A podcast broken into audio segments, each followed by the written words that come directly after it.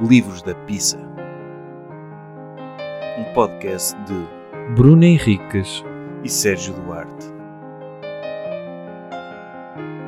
Isto é uma música royalty free. Olá, bem-vindos a mais um episódio dos livros da Pi. Ai, nunca tiveste problemas de dizer, bora meu. Já, já tive, já tive, mas este já não tenho, porque este já é o penúltimo episódio desta temporada. Uhum.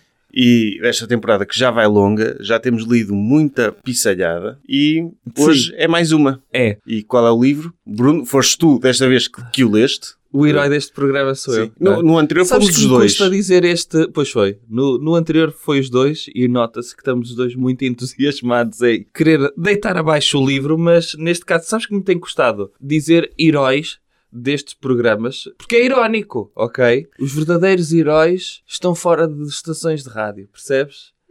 De salvar rádio. vidas. salvar vidas a sério ou estão a trabalhar em coisas que nos servem a todos, percebes? Eu aposto que há minérios que são extraídos de minas que permitem construir aparelhos que as pessoas podem ouvir podcasts. É verdade. Esses ok? são, são heróis. Esses são heróis, está bem? Sim, eu acho que as pessoas não tinham percebido isso, ainda bem que explicaste, que não, Pá, que não sim. achas mesmo que és um herói. Mas sim, eu gosto quando, quando as pessoas dizem que nós fazemos serviço público. eh, Não fazemos. Não é serviço público, é, Não é. é uma coisa que nos diverte e que esperamos nós, divirta outras pessoas, É isso, mas é. diverte-nos com algum sofrimento associado. Porque, deixa de dizer uma coisa, quando nós partimos para esta empreitada, olha que ideia tão divertida, vamos ler livros de merda e vamos falar sobre eles, que é Pá. fixe. Mas depois, quando lemos, pensamos, porquê, porquê que eu me propus a isto? Sim, há muita auto, autoviagem.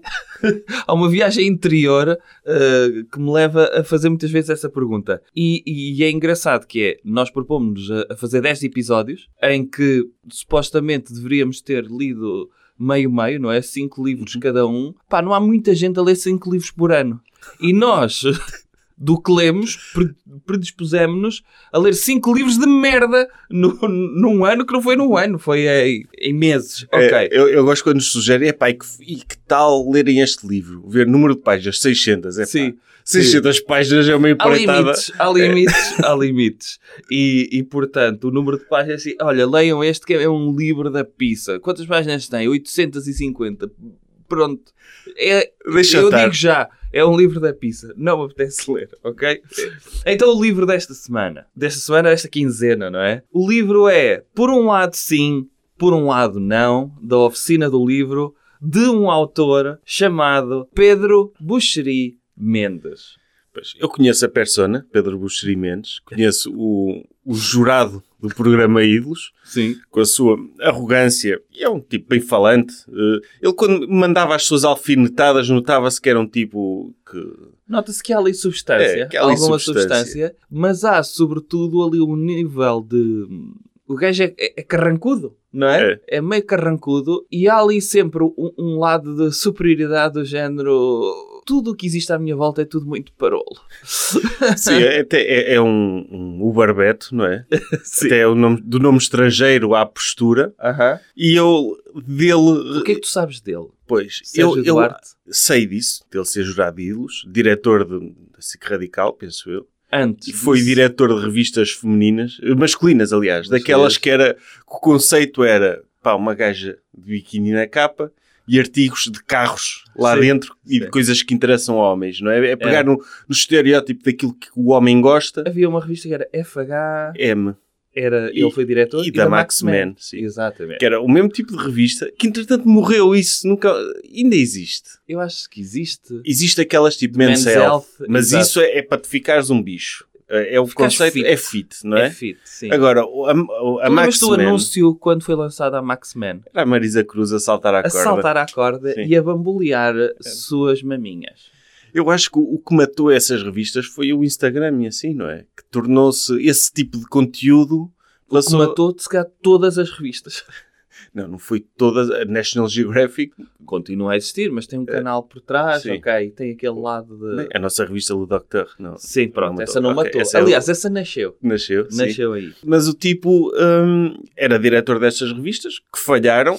Não vou dizer que ele é um falhado, mas hum, Porque- Ele é licenciado em Comunicação Social. Pois. A mãe dele tem um nome incrível, que é Maria Josefa Gol Golevlieva. Tem sim um nome mesmo. É. Uh, É, é professor- estrangeira, não é? Sim. Professora universitária. Uhum. uh, ligada às, às línguas. Isto tem piada, e, porque o pai, pai já faleceu, um, historiador de arte. Ok. Uh, duas pessoas das ciências sociais. Mas espera, eu, eu só mais dois pormenores de Pedro Buxo Mendes, que é se calhar as duas coisas nele que já me irritaram mais. Ah, Que Eu lembro-me há uns anos, numa prova oral, em que ele está lá diz, a falar com o Alvin, a dizer uma série de, de coisas sobre um livro que ele estava a apresentar, porque ele também escreve romances de ficção. aham.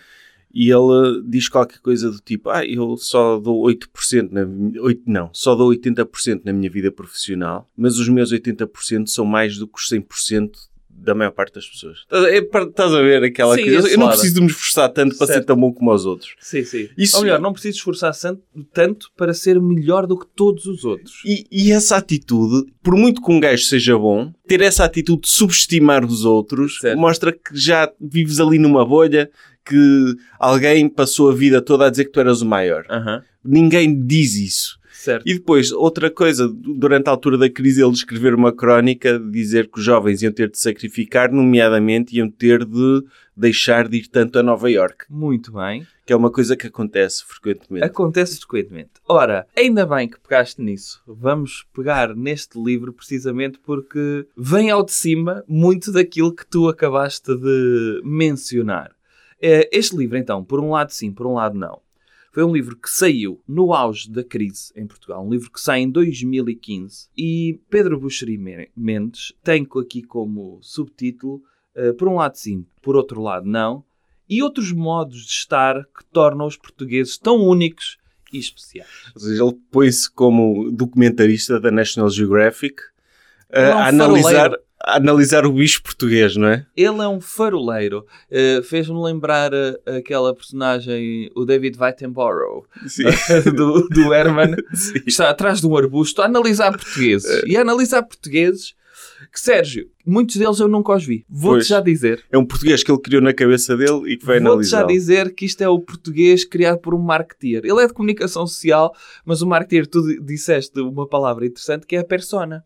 Persona é um cliente tipo criado muitas vezes por marketeers para eles imaginarem a quem é que vão vender o seu produto. Ou seja, quando ele está a definir que reality shows de porcaria é que ele vai comprar para a SIC Radical, Uhum. ele imagina essa pessoa na cabeça. Deixa-me fazer-te uma pergunta antes de iniciar o livro, que é, conhecendo tu então essa personalidade, tu disseste persona e eu não sei se aquilo é persona, acho que é No- mesmo ele. Nos ídolos é- era um bocado. Nos ídolos ele tinha de encaixar, não é? De um Pois. gajo rabugento, não é? Pois, que não, percebi- percebe particularmente de música, vamos dizer isso.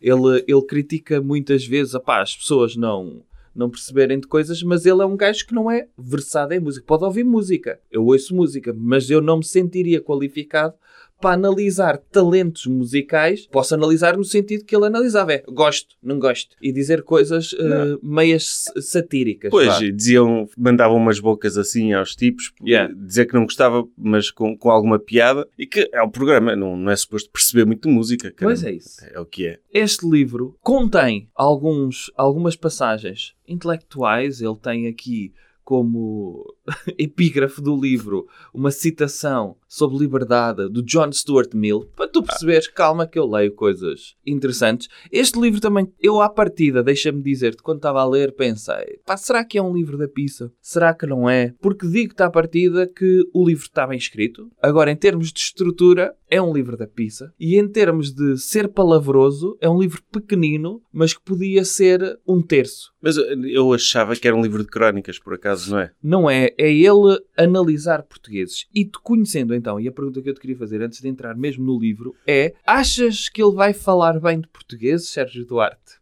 Eu, eu acho que vai. Vai? Vai, mas de uma forma super condescendente. Aham. E, ma- mas vai ser aquela coisa de, de dizer que pá, somos espertalhões e que- é uma forma de dizer bem, não é? Certo. Quer dizer, ah, andamos sempre a tentar aldrabar os outros, mas no fundo somos boas pessoas. Aquela, aquela coisa meio salazarista É? do, do, do português simples, mas não? Mas olha que ele é muito moderno. Ah, e tem a criticar millennials, é isso? Ele a é tosta de abacate.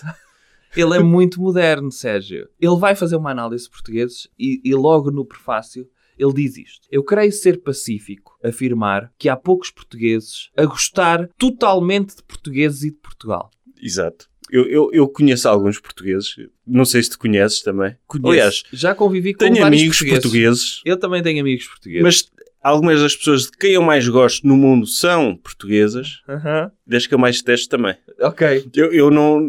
pá, mixed feelings sobre, sobre esse conceito, sobre esse construto, o português. Certo. Creio ser pacífico afirmar que há poucos portugueses a gostar totalmente de portugueses e de Portugal. Ou mesmo a gostar muito.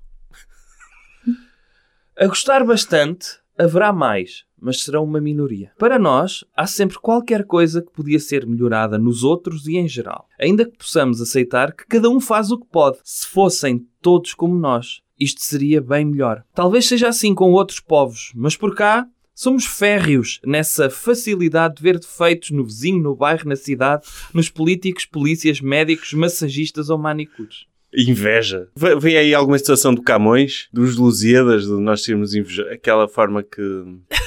Sim, Pois. sim. E o próprio Burcheri parece muitas vezes o velho moderno do Restelo. Pois, mas essa coisa de. Ah, os portugueses, pá, criticam os políticos. Tu achas que se substituísse a palavra portugueses nesse livro por, sei lá, eslovenos? Podia ser o Pedro Buxeri menos da Eslovénia, poderia escrever isso, certo? Podia escrever isso e o que eu apontei aqui para descrever esta frase é basicamente o que ele fez foi pá, será que eu vou mesmo observar portugueses ou vou criar regras na minha cabeça para observar portugueses de modo a conseguir colocá-los em gavetas? Esta é uma frase da pizza, é uma quantidade de frases da pizza na medida em que pode ser aplicada a qualquer pessoa que olhe em redor e às cenas. Pá, quem é a pessoa que está num determinado país até os gajos mais patriotas nos Estados Unidos querem fazer a América grande outra vez. Não é? Quer dizer que eles olham à volta e pensam isto podia ser melhor. Pois é isso, não, não- essas generalizações bacocas, não é? Yeah. olha, o português é um gajo que olha à volta e tem sempre alguma coisa a apontar, exato. É, faz parte, se calhar, da natureza humana, porque os portugueses, não sei se sabes, são homo sapiens. São. E, Olha, se voltas a dizer isso dos portugueses, ok? Se voltas a insultar assim os portugueses, a acusá-los de serem homo sapiens, vamos já embora deste programa, ok, Sérgio Duarte? Agora, eu não sei se tu sabes, vou-te definir, está bem? Tu és português. pá, sim, é o que diz no meu Pronto. cartão de cidadão. E então identifiquei-me bué com esta frase. Que é, ser português é não ser íntimo e sincero com ninguém, muito menos com ele próprio. Porque ser português implica nunca deixar de o ser. Ora, isso por si só impede essa franqueza total. Porque ai, o ser português, como é que é? Não impede o deixar de o ser? É, é- ou seja, nós não conseguimos deixar de ser portugueses. Ah, jura?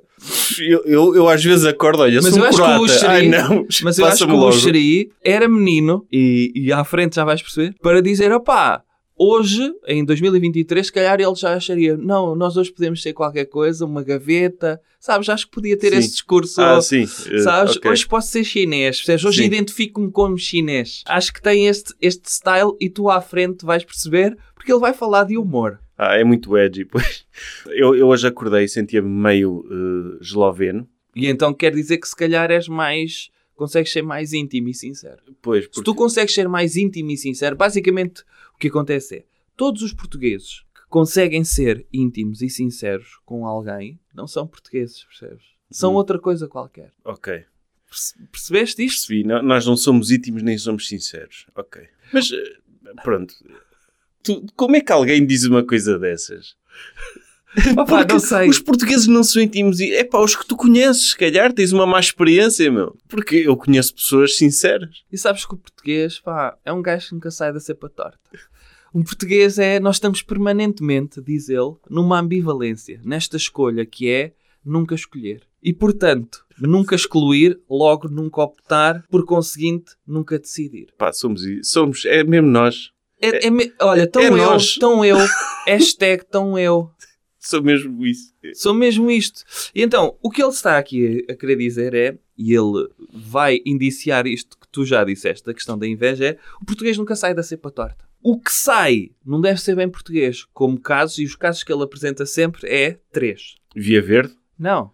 Pessoas. Ai, O maior Fernando- português, caralho. Fernando Pessoa. Afonso Henriques. Vivo. Ronaldo. Ronaldo. Mourinho e José Rodrigues dos Santos. São, são, São, os, os três exemplos que ele apresenta. são os que se destacam São os que se por destacam. terem rejeitado a sua Portugalidade e ousado ser grandes nas suas É, áreas. exatamente. que exemplos. É, como eu te disse também, Mas espera aí, eu, eu- percebo, eu percebo o Ronaldo e o Mourinho, mas o José Rodrigues dos Santos está aí um bocado... tem bom sucesso. Ah, é só porque tem sucesso? Meu caro, Mas ele... tu já ok. vais perceber, já vais perceber o mindset de Pedro Buxeri Mendes, já vais perceber porque é que ele é tão amazing, sabes? e então, É porque isso é tipo, essa combinação Ronaldo, Mourinho, José Rodrigues dos Santos é tipo Rambo, Exterminador Implacável e Sapo Cocas. É. Não, são, parece são- uma regra dos três, é, não é? Para fazer uma é, é piada. esquisito, sim. Uh, este livro é escrito num contexto de auge de crise. E eu vou aqui relembrar às pessoas, para quem não se lembra, tínhamos a Troika Uhum. em Portugal, tínhamos um, a privatização de, de vários serviços públicos, tínhamos um milhão de desempregados em Portugal e tivemos nesta fase imigrantes. Sim. Ou seja, saíram, uh, creio eu, meio milhão de pessoas naquela altura de Portugal. E que é uma coisa que atualmente continua a, continua a acontecer e, Correto. e- e a aumentar até. Ah, E então, há- como é que achas que Pedro Buxeri Mendes olha para a crise?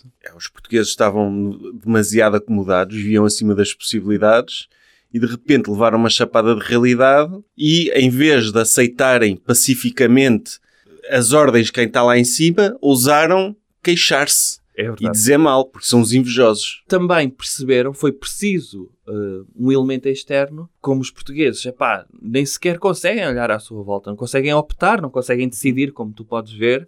Foi preciso uma crise para os portugueses colocarem as prioridades no sítio certo.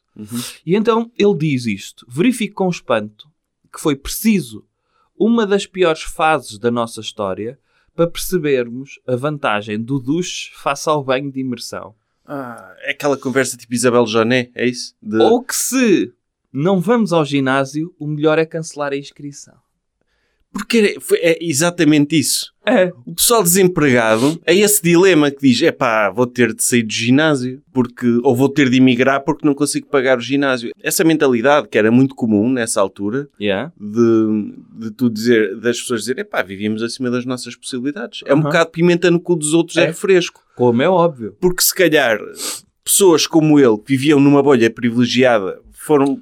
Tu fi- achas que ele vivia numa bolha privilegiada, Sérgio Duarte? Um diretor de televisão, achas que vivia? com nome estrangeiro? A vivia, claramente. Com sim. três nomes? É. Beto? Sim. Achas? Epá, eu não sei, eu não sei, eu não quero fazer este julgamento, eh, a não ser que ele se identifique com português e aí eu posso julgá-lo de acordo com os seus próprios Sim, princípios. Mas havia pessoas a sofrer a sério na altura, muito mais do que terem de sair do ginásio. Na Ah, altura, e- Mas se calhar sofriam porque nunca tinham pensado acerca da sua condição e andavam aí a tomar banhos de imersão. pois, todos ia, os ia dias, comer bife. Andavam a pagar ginásio sem ir ao ginásio. Percebes? Epá, quantas pessoas faziam isto? Uhum. Quantas mães ah, de três filhos, não é? Pá, pagavam ginásio e não iam ao ginásio. E de repente cortar a inscrição, ela viu logo, ok, uf, que alívio, já consigo viver bem. Sim, num, país com, sei lá, 2 milhões de pessoas pobres, de acordo com indicadores Hum. económicos, dizer isso é insultuoso. É, é insultuoso para quem, para quem não, Pois. não tem o privilégio dele, mas enfim. Agora, Não quero começar já, quero manter o tom calmo. queres? queres? Então, Sim. Mas pensa assim, este então é um livro que de certa forma vai aqui explicar em momento de crise, no fundo é quase catar-se para os portugueses pensarem aquilo que estão a ser até aqui e se calhar esta é uma boa oportunidade, olharem o copo meio cheio. É bom para os portugueses mudarem o seu mindset, mas será que houve, e vou utilizar a palavra PTBR, aprendizado? Será que os portugueses apre- aprenderam alguma coisa com esta crise? Acho que somos E então- incapazes. A minha pergunta para a Buxaria é: será que num momento em que o mercado livreiro está em crise e deixem as vendas de livros, será que foi inteligente da parte de Buxaria Mendes lançar um livro quando os portugueses têm outras prioridades, que, como é óbvio, não é, não é comprar livros? Eh, Ou estará o autor a ser português e a não colocar as prioridades no sítio certo? É, Eu acho que é um gajo de marketing. É? E, e percebeu que havia uma necessidade de mercado para esse livro, nomeadamente É que eu- pessoas que pensam como ele e que querem ver esse tipo de, de opinião validada. Pois, mas é que em tempos de crise eu acho que o português deixou de comprar livros, comprava à grande, como tu Comprava, sabes. sim. Todos os portugueses compravam livros e passou a ler com atenção o preço dos produtos, percebes? Estava mais atento Uhum. aos preços do produto. E ainda bem, porque antes comprava sem olhar ao preço, o bandido português, sabias? É, Isso faz lembrar, na, na altura havia muitas dessas crónicas de o português tem de se adaptar a uma nova Aham. realidade. E há uma particularmente hilariante que eu me recordo do José António Saraiva, o- Uhum. que era o diretor do Sol, em que ele diz: pá, de facto, os portugueses andavam, pá, andávamos a gastar muito. Pá, se calhar em vez de comprarmos, ele dizia exemplos de coisas em que nós podíamos poupar. E eu vou dar dois desses exemplos. Ele dizia, por exemplo, em vez de comprarmos sapatos de 500 euros, ah, há sapatos de 100 bem bons. Não são a mesma coisa, mas é, é um downgrade que temos de fazer. Ou depois, Eu gosto Pá, dessas bolhas, é, sabes? ou em vez de comprarmos, sei lá, um BMW Série 5, opá, há um Audi A3, é Sim. bem jeitoso. É jeitozinho. É, pá, não é a mesma coisa. Percebes o, o exemplo que eles dão? É, eles olham para eles e para a bolha deles e dizem onde é que eu posso poupar? Pá, em vez de ter este carro, compro este. Em vez de ter estes sapatos, compro aqueles. Só que isso não é representativo. Em vez de ir para as Maldivas, 15 dias ou um mês, pá, vai para Cancún. Fica mais barato. Pá, é, é chunga, é parolo. É, é parolo. Vais ter de engolir um sapo. Pá, mas é, Pá, é o que tem é, de ser. é- é o que tem de ser. É, é o esforço que tens de fazer. É o que tem de ser. É. Vamos entrar na primeira parte do livro. O livro é dividido em três partes. A primeira parte é coisas sérias. Uh, e aqui eu vou-te dizer sobre o que é que é. Tenho depois algumas passagens, alguns comentários, mas uh, quero que tu vás comentando. Que é, o primeiro é uma coisa típica de portugueses, é amor com amor se paga. O que é que isto quer dizer? Que ninguém de fora se meta entre nós e o nosso Portugal. A ideia de ter estrangeiros a falar mal de Portugal. é um facto. Nós, os portugueses não gostam disso, mas acho que ninguém de nenhum país gosta disso. É uma questão de psicologia social. Até. Ok. Ah, se- A quantidade de vezes que houve, tu vês programas do John Oliver a dizer que é odiado, não é? Eh, por, por uma determinada nacionalidade porque se meteu com uma nacionalidade. Óbvio. John Oliver, que é um gajo britânico que faz um programa nos Estados Unidos, não é português. Uhum. Ou se calhar é, porque ficou. Mas, mas isso é, é uma realidade. de- é psicologia social. É se, se alguém de fora diz mal o teu in-group, tu vais reagir mal a isso. Sim. Porque não o reconheces como alguém dos teus e dizes qual é, porque é, que- porque é que me estás a atacar. É, é- é uma reação que não, não- é, é típica de português, como é típica de qualquer outra pessoa. Pá, tu em família, a tua mãe o teu pai podem ter feito alguma asneira e tens pessoas de fora a criticá-los. A tua tendência é criticá-los também, ou de repente são pessoas que te dizem muito e, Pois. portanto, vais tentar que haja ali um espaço seguro e vais tentar defendê-los de certa forma. E até podes concordar, mas dizes, mas quem é esta pessoa para apontar o dedo? Pronto. é isso. É isto, não é? Eh, é a mesma coisa que alguém dizer-te no supermercado ou dizer-me a mim olha a sua filha, está a ser mal educada, que é isto? Apetece logo dar-lhe dois chapos. É, uma- é- é um instinto, vamos dizer, quase, vamos dizer, humano. Do Homo sapiens. Será que nós somos mesmo Homo sapiens, Sérgio? Pois, se, se quer, vamos chegar à conclusão que os portugueses são de facto homo sapiens. Mas esta ideia do Buxeri é precisamente para dizer que as pessoas reagem muito instintivamente e se calhar não têm um lado de autorreflexão. Se nos estão a criticar, será que não devemos ouvir as suas críticas?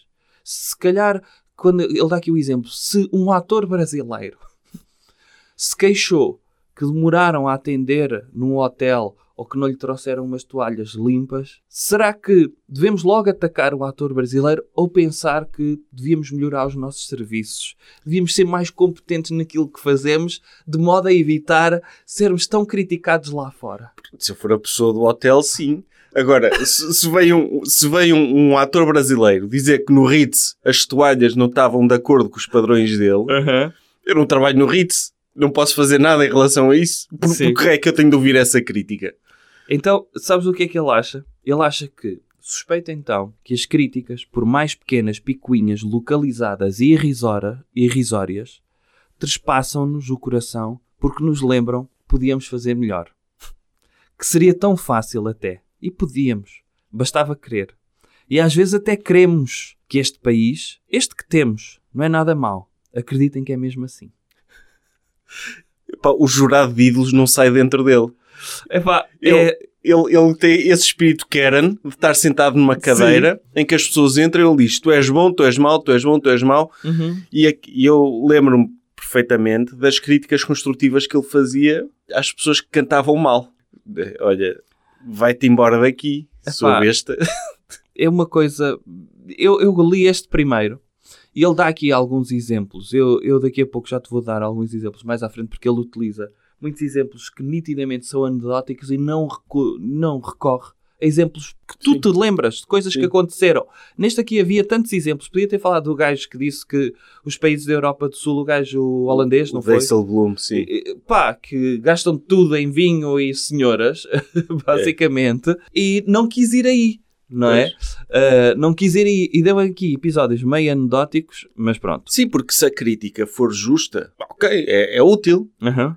Ma- Mas isto no dia a dia não é uma crítica de vocês, como portugueses, têm de deixar de ser assim. Porque isso não é nada que tu possas mudar. Porque não há um representante dos portugueses que diga, ok, este estrangeiro disse mal de nós, vamos fazer no comitê, pá, sei lá, deixarmos gastar tanto em vinho. Sim. Isso não está, tipo, se me dizem isso, eu não posso mudar os hábitos dos portugueses, até porque isso é uma generalização super abusiva. Uhum. No dia, mas no dia a dia as críticas são úteis, obviamente, e no trabalho eh, Claro. deve estar aberto, mas há críticas e críticas. Pá, e sobretudo aquela coisa de o generalizarem acerca de algo, normalmente é abusivo. Tipo, imagina aplicar isso a um grupo étnico. Epá, os ciganos calhar têm de ser menos isto. Yeah. Mas o que é isso, os ciganos? Claro. Não é? Os ciganos não, não vivem numa assembleia e dizem, olha, vamos, a partir de agora, o André Ventura disse que nós estávamos a comportar-nos mal, pessoal.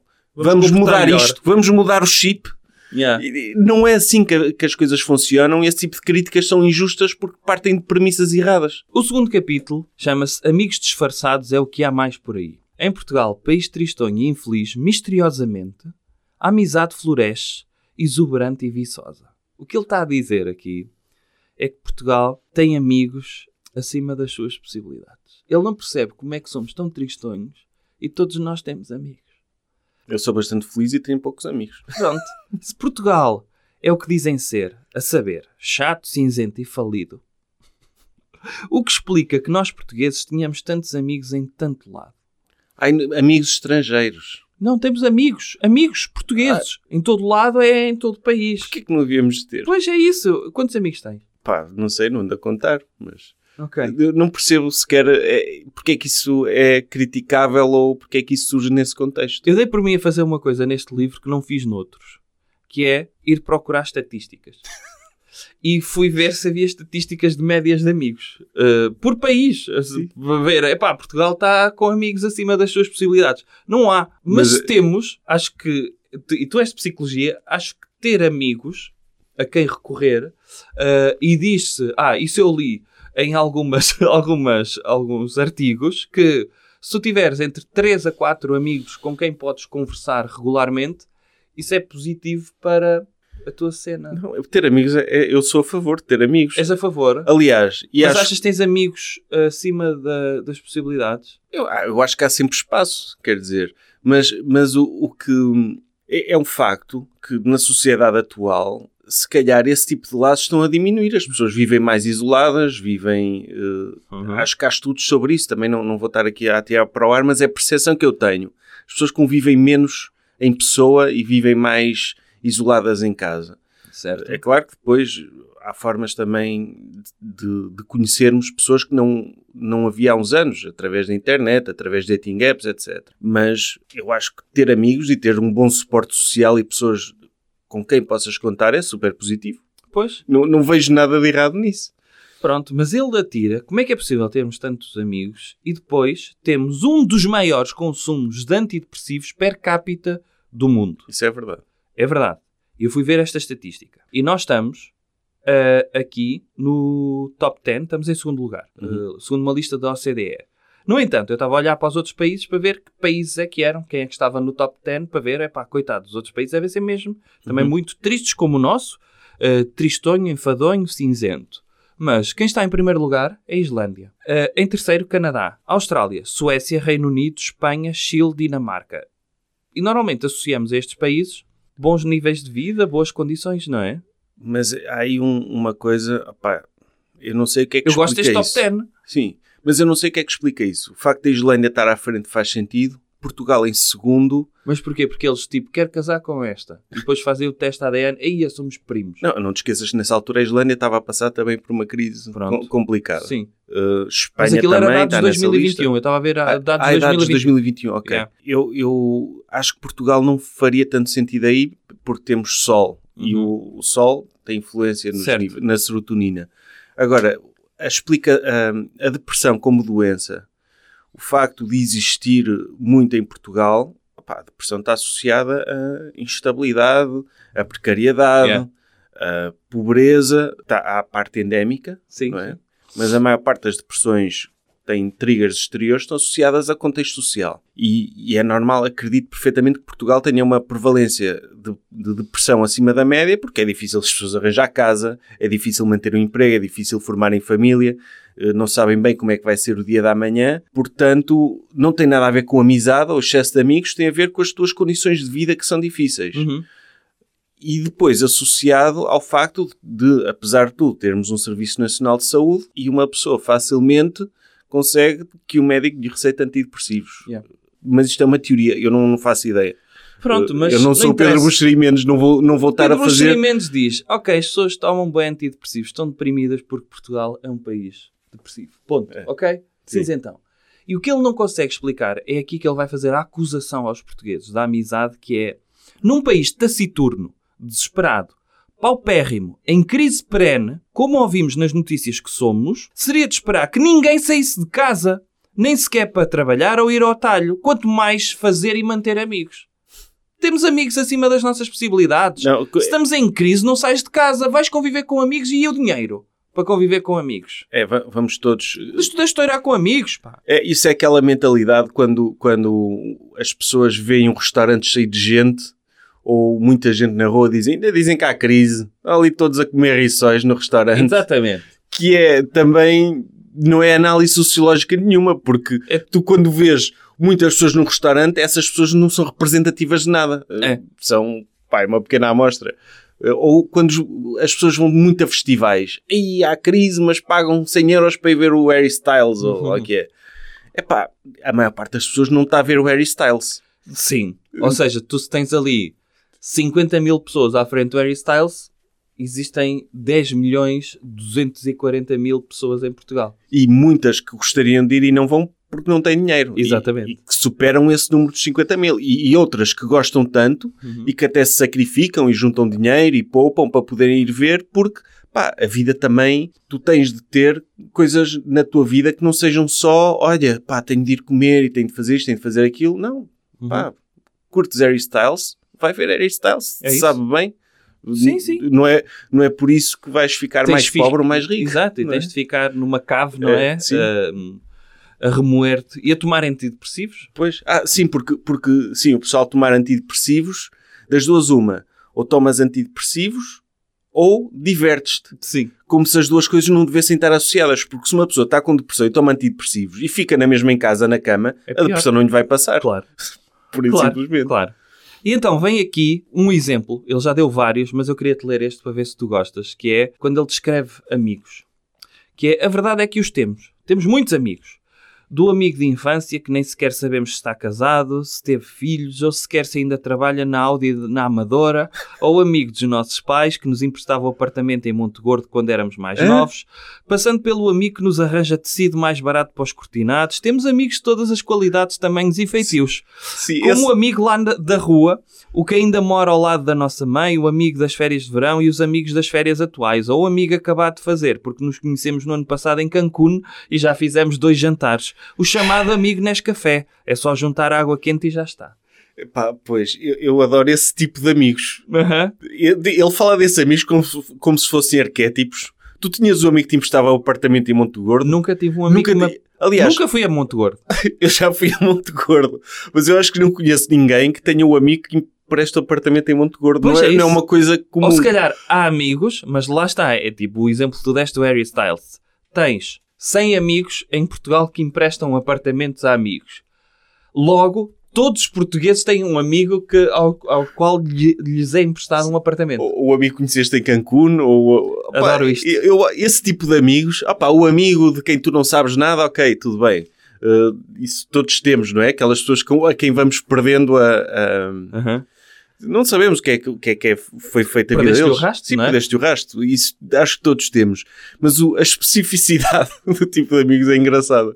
E ele E é- depois enche aqui mais duas ou três páginas, lá está, é nisto que eu digo que este é um livro da pizza, porque se ele escrevesse efetivamente economicamente o que precisava de dizer, mesmo que fosse também estas, estas considerações da pizza, hum, ele enche aqui páginas e páginas com o amigo que faz o IRS, o, o Ah. professor de Faro, lá, lá, lá, lá, o amigo que tem a primeira edição dos DVDs dos Gato Fedorento. Todos temos esse amigo, percebes? que, que é, já quem é que é o teu traço de personalidade se teres os DVDs do Gato Fedorento? Epá, é a minha cena. É, opa, o, o- Bruno, como é que tu descrevias? Olha, o Bruno, ele tem os DVDs do Gato Fedorento. tenho. Eu, eu não sei se tenho. Agora, que nem sei se é a primeira edição, nem sabia que havia edições de, de- de DVDs. Mas isso era, Tipo livros, não é? Sim, isso era a tua personalidade. Mas pronto, ele está a inventar gajos aí, não que é? inventar pessoas. E então, ele chega aqui a uma parte de introspeção, que é, será qualquer coisa tão simples como estarmos tão ocupados a sermos amigos de tanta gente que depois não sobra vagar para sermos amigos nós próprios? Essa é que é essa. É verdade. Em casa pá. de ferreiro de pau. ah, Não, como é que é? Em casa de ferreiro, espeto de pau. É verdade. Preocupamos-nos tanto com os outros e depois. E nós? E nós? E as nossas necessidades? É isso Andamos mesmo. aí preocupados com, com a vida do nosso amigo que tem os DVDs do Gato Fedorento a perguntar o que é que. Não há almoços grátis, Sim. Sérgio. Será que ele já comprou outros DVDs entretanto? Será que ele só vê aqueles DVDs? Será que como é que está a coleção de DVDs dele? Como é que ele como é que ele está a lidar com o facto de hoje em dia, através da pirataria, qualquer pessoa poder ter acesso aos DVDs do Gato Fedorento? O que é que é feito dele? Andamos com estas preocupações Andamos, na andamos cabeça. com isto tudo na cabeça. pá. Esquecemos de nós. Esquecemos. E ele continua. Ou será porque, na verdade, não nos sentimos amigos de ninguém? Estaremos, afinal, sós, no meio de tanta gente, como se fôssemos protagonistas de uma canção fuleira. Ah, fuleiro. Ah, sim, não, não podia ser uma canção boa. E a música é Ninguém é de Ninguém, acho eu. É? Não sei, estou a dizer, já, já pensaste. Sim. Ninguém é de ninguém. É, Pronto, sim. ok. Pá, vivemos nesse videoclipe, sempre rodeados de amigos. Pá, Ah. ma- mas eu tenho inveja da, da forma como ele lista amigos. Aham. Pá, eu não, não conseguiria fazer isso com os meus amigos. Pronto, o terceiro capítulo é Isto é tudo uma valente cambada.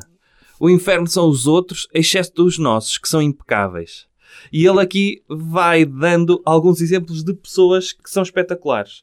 Mais uma vez, ele tem muitos exemplos de férias. Uma delas é isto é tudo uma cambada, menos aquela amiga do João que nos empresta a casa em Sesimbra para passarmos os fins de semana e não nos leva nada. Impecável. Porra, nunca me emprestaram uma casa. Epá, é isto, mas ele tem tanto isto. Ah, Ah, eu agora estou-me a lembrar de um tweet dele que eu fixei, pá, mesmo muito engraçado. ah, Sobre o, pá, o pessoal agora, isto deve ter sido na altura da pandemia, então ele dizia qualquer coisa tipo, ah, o pessoal agora não se queixa, mas, mas quando começarem a ter dificuldades a arranjar a senhora que lhes vai limpar o Airbnb, já vão começar. Eu, eu penso, quem, quem, quem, quem é que tem Airbnbs? Sim, é isso. Não é uma coisa normal. Há muita gente que tem, ou melhor, há algumas pessoas que têm, mas não é o Portugal inteiro. E este, e este vai ser um problema que tu vais ver. E, e este foi o lado que mais me. Eu estou muito calmo hoje. Sim. Mas este foi o lado que mais me irritou neste livro: é que quando um Beto do Restelo decide olhar para Portugal, mas decide não ir para Portugal e achar que Portugal é tudo o que existe no centro de Lisboa, mas pelo mostrar que tem uma abrangência maior, até fala dos arredores de Lisboa, ou faz episódios anedóticos de ir comer uma alheira a Mirandela, pá, porque dizer alheira e Mirandela são coisas mesmo muito giras ehm, e que são típicas de humorista de Lisboa, pá, é daquelas coisas tristes. Pois. Não é? Faz lembrar um livro do Henrique Villamatas. O- como é que se chama o livro? É. Ai, não sei o que é de Vera Cruz. Fogo. Sabes esse título? Não. Caraca. Mas isto não é espaço para falar de livros Não, mas bons. isto para dizer o quê? A personagem principal desse livro é um escritor de, de guias de viagem que não sai de casa. e fez É o Google, Google Earth. é, numa altura que não existia Sim. Google Earth nem existia internet. Ou seja, ele escrevia guias turísticos sem sair de casa, longe de Vera Eh, do Henrique Villamates. Mas esse é bom, não é um livro da pizza. Próximo capítulo. Exijo tudo a que tenho direito. E não saio daqui sem ver as minhas exigências cumpridas. Karen. Português é isto. É é uma Karen. É, que é, em Portugal, se nos salta a tampa, exigimos. Somos bem exigentes, nós, E sabias? de certeza que, que os exemplos que ele dá de exigência são de coisas que é normal tu seres exigente. Queres, queres ouvir algumas exigências? Ai, aquele exige uma casa nova à Câmara? Também queremos e exigimos uma à nossa medida. Ah, já estão a servir bebidas no avião? Então exigimos a nossa cola li- com gelo e limão, que não somos menos que aquele gordo duas cadeiras à frente. Epá, é que os dois exemplos que ele dá é, para já, eu não conheço ninguém, ele de certeza que não conhece ninguém que viva num bairro social. Ninguém. Ninguém, ninguém do círculo dele alguma vez exigiu uma casa à Câmara. Que não é, nem é assim que funciona. Sim. Que é aquele estereótipo que ele ouve dos liberais a falar. Desculpa lá. E Lê o que é que eu escrevi aqui, Sérgio Duarte, o meu comentário. Os tugas não podem ver nada. Há muitos exemplos que são típicos portugueses, como passar férias em Sesimbra ou andar muito de avião, coisas que o português médio faz imenso. É o que tu estás a dizer. Não, ma- mas é que é, ele por um lado tem esse exemplo de ah, pedir uma casa à Câmara e depois tem o exemplo de ah, eu estou no avião, eu quero uma Coca-Cola, que, é- que é duas coisas que são, Sim. que são Papá, estou a comuns. ir para Cancún, percebes? Coisa que o português médio faz. E estou a exigir uma Coca-Cola. Ah, e depois tinha de ser o gordo duas filas à o frente. gordo duas filas à frente. É um exemplo. Até, até, até me espanta ele não ter sido ainda mais específico. Podia dizer o gordo com camisola de Chicago Bulls e um boné parou dos YouTube na cabeça. Dos YouTube, dos YouTube que saiu pela primeira vez de Miranda do Corvo para ir a visitar Cancún. Pois, Não é? ele ser falhou uma aí. coisa específica. Ele falhou aí. Yeah. no- já estou a ver esse estilo de escrita de, de inventar um- uma coisa super específica É. para as pessoas dizerem, é pá, é mesmo isto. Mas agora vem o lado que é, ok, às vezes exige de uma forma, sai-lhe da boca, não é? Pá, só porque o outro, mas é uma exigência reativa quando devia ser exigente logo à cabeça. Ah, O ok. português não é exigente logo à cabeça. Um português reconhece pela sua exigência, é verdade. Mas só depois de muito maltratado. De muito esperar, de muito aguentar e suportar. Ou de ver outra começar a exigir. Porque aí segue a bitola desse nível particular. Estás a ver? Hum. Z- Que, é- Epá. que- que é- não é uma coisa de português também. Mais uma vez eu vou para a psicologia social. O, o ser humano tem uma tendência para o conformismo. Claro. E- Mas para ele é o português. O português é um louro, pá. Sim. Só quando é pisado é que, sim senhor. Pois, porque ninguém à partida, do nada, mesmo esteja a ser tratado injustamente, pá, é difícil tu chegares à frente e dizeres, é pá, a minha Coca-Cola quero com limão e gelo. Como aquele gordo. tu só vendo que o gordo tem direito àquilo, é que tu vês, é pá, se calhar esta minha Coca-Cola está um bocado desensábida aqui, eh, sem gelo e limão. Ok. Próximo capítulo, o conhecimento certo. Em Portugal, o que nos vai salvando são os nossos conhecimentos. A cunha. E teres conhecidos em todo lado. A ideia é teres conhecidos em todo lado. Queres um exemplo também daqueles que acontece? Quando enviamos um e-mail ao nosso amigo polícia para, ele, para que ele descubra lá na base de dados deles se determinado carro que queremos comprar teve algum acidente nos últimos tempos. Ah, foda-se. Nem sabia que isso era uma possibilidade. que é que nem sabia. Quantas pessoas é que achas que fazem isto, Sérgio, em Portugal? E se fazem, é só em Portugal que fazem. Mas, não, espera aí. Tu ligas a um polícia para saber o histórico do carro, para ver se já houve algum, alguma atividade naquele carro, para ver se ele teve um acidente, e ele vai então entrar nos dados pessoais, não é? nos dados do carro, para te informar disso. Eu acho que, que até é possível fazer isso legalmente. Uh, acho que há uma forma legal de fazer isso. Não precisas de ir, uh, passar, de, ir uh, de meter uma cunha ao teu amigo polícia. Tu tens amigos polícias? Eu não. Até me admira que ele tenha amigos polícias. Não são os polícias que ganham pouco.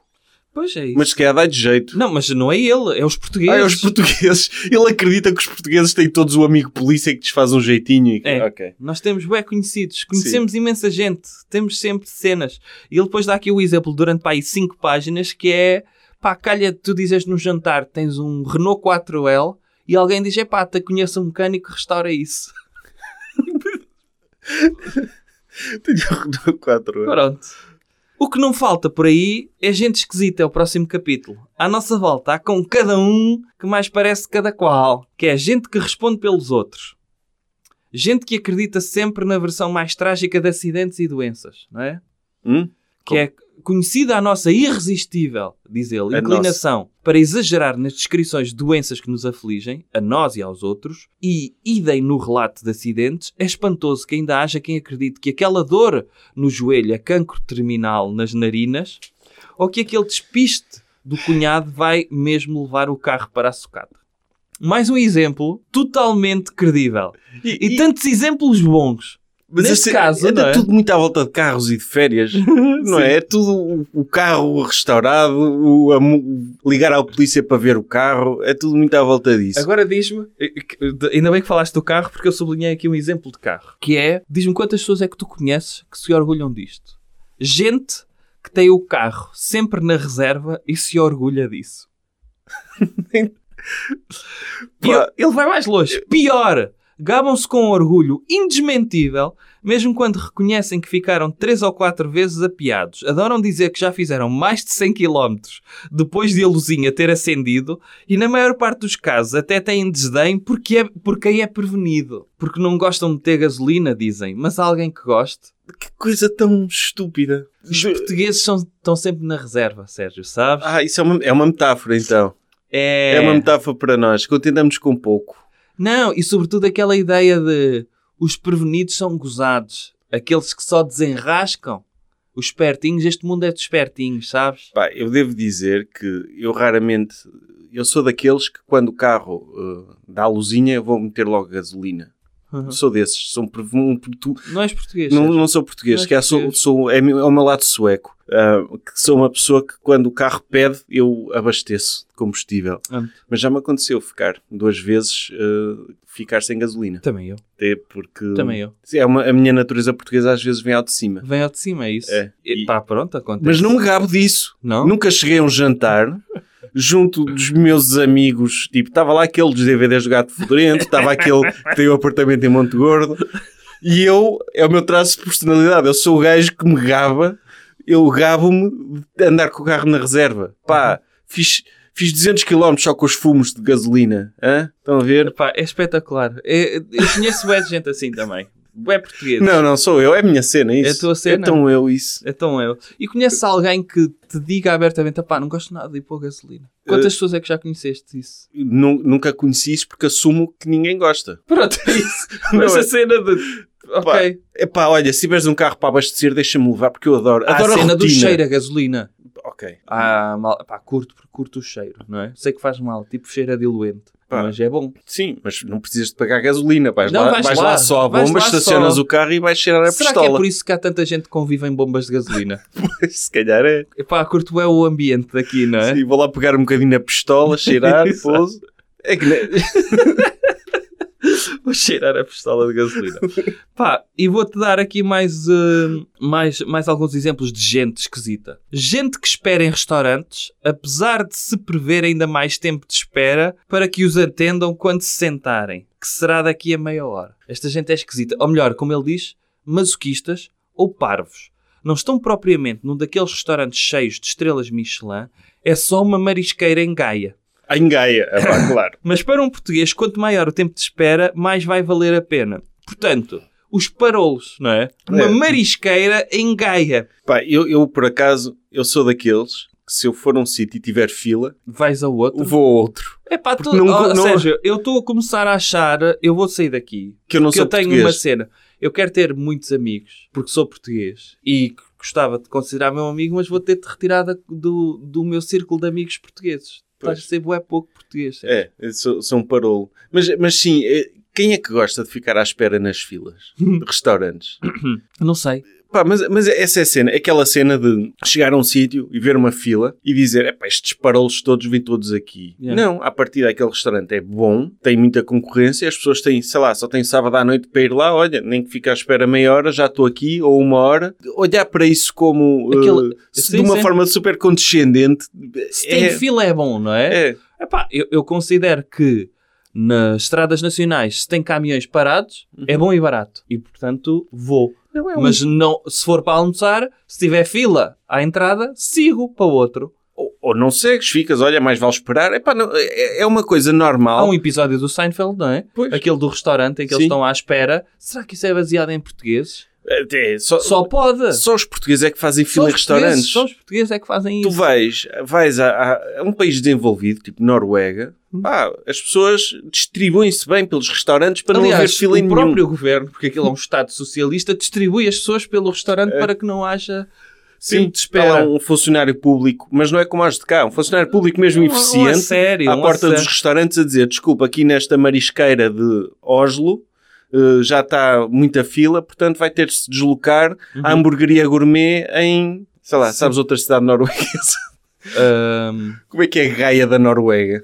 a Gaia da Noruega. Tu disseste qual? Marisqueira de Oslo. Se foi- Marisqueira de Oslo. É. Epá, ai, pronto, não, não, esta hora não consigo. Pois, não, é que não, no, no centro da cidade. Disse mal. Olha, por exemplo, a hamburgueria gourmet de Malmo. É isso? para Suécia, sim. ok.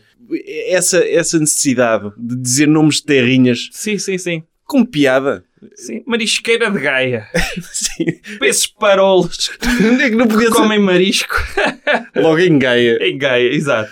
Mas é isso. Gente convencida que a nossa vida é de simples resolução, enquanto a delas é complicadíssima. São as pessoas que nos encorajam dizendo chegas lá e pedes um aumento. Ou metes o teu filho de castigo e pronto. Não deixa de ser esquisito que para estes a nossa se resolva muito facilmente e a deles seja tão complexa que estejam sem telefonar à mãe há mais de dois anos só porque trocaram umas palavras amargas num domingo de Páscoa. Deixa, não ias perceber, é complicado. É o que dirão se alguém lhes aconselhar o óbvio. Não, não é. Fogo. Não é? Os portugueses são mesmo assim, mano. Os portugueses são, sempre- são super. São assim, mano. Mas por acaso é um tipo de pessoa que me irrita, essa. De esse pessoal que. O que dá conselhos. O que dá Mas conselhos, isso, sim. mas isso é, é. Houve. O coaching é o quê, caralho? Pois. E veio de onde? É Não- uma palavra estrangeira, meu. Não, não, não é esse tipo de conselhos, mas a- aquele pessoal que desvaloriza sempre os teus problemas. De, Certo? de- que, é- que, que é no fundo o que ele está a fazer aí. Ele está a fazer exatamente isso aí. Claro. Que é. Ele que- está a ser super irritante também. Não, e está a dizer que ah, estes, os, os meus problemas são fáceis e os teus é que são difíceis. E ele está a desvalorizar. os mesmo... teus são fáceis, os meus é que são difíceis. Exato, e ele está a desvalorizar a questão dele não falar com a mãe desde a Páscoa. Yeah. Ele está a fazer exatamente o mesmo que está a criticar aí nesse português tipo. Sim, sim, sim. Mas de facto irrita-me esse tipo de pessoas que desvalorizam dizer- a partir dos problemas dos outros. Certo. É falta de empatia. Isso é falta de empatia, certo? Ele está a dizer que os portugueses são um pouco empáticos. Sim.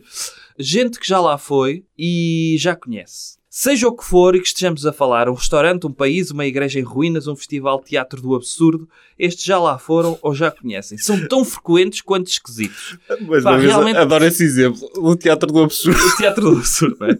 As pessoas com experiências e que querem partilhar as suas experiências são horríveis, é o que ele está a dizer. Lá está. Não sei se conhece alguém que já foi a uns festival de teatro do absurdo. Não conheces? Não. Tu conheces alguém? Não. Vou-te mostrar uma, uma. Este capítulo termina. Os capítulos quase todos terminam com um postscriptum, com um PS. E ele eh, termina um que eu acho que vai gostar desta comparação. Nisto das manias, gostava de ver explicado porque é que os empregados de restaurante A piadola. têm a mania que nós percebemos de peixe a ponto de nos levantarmos e ir lá olhar para o expositor. A sério? Acham mesmo que distinguimos um robalo de aviário, entre aspas, de um chicharro pescado ao largo da cidade do Cabo? Seria como levá-los, aos empregados de mesa, a um museu para distinguir um Picasso de um berraque.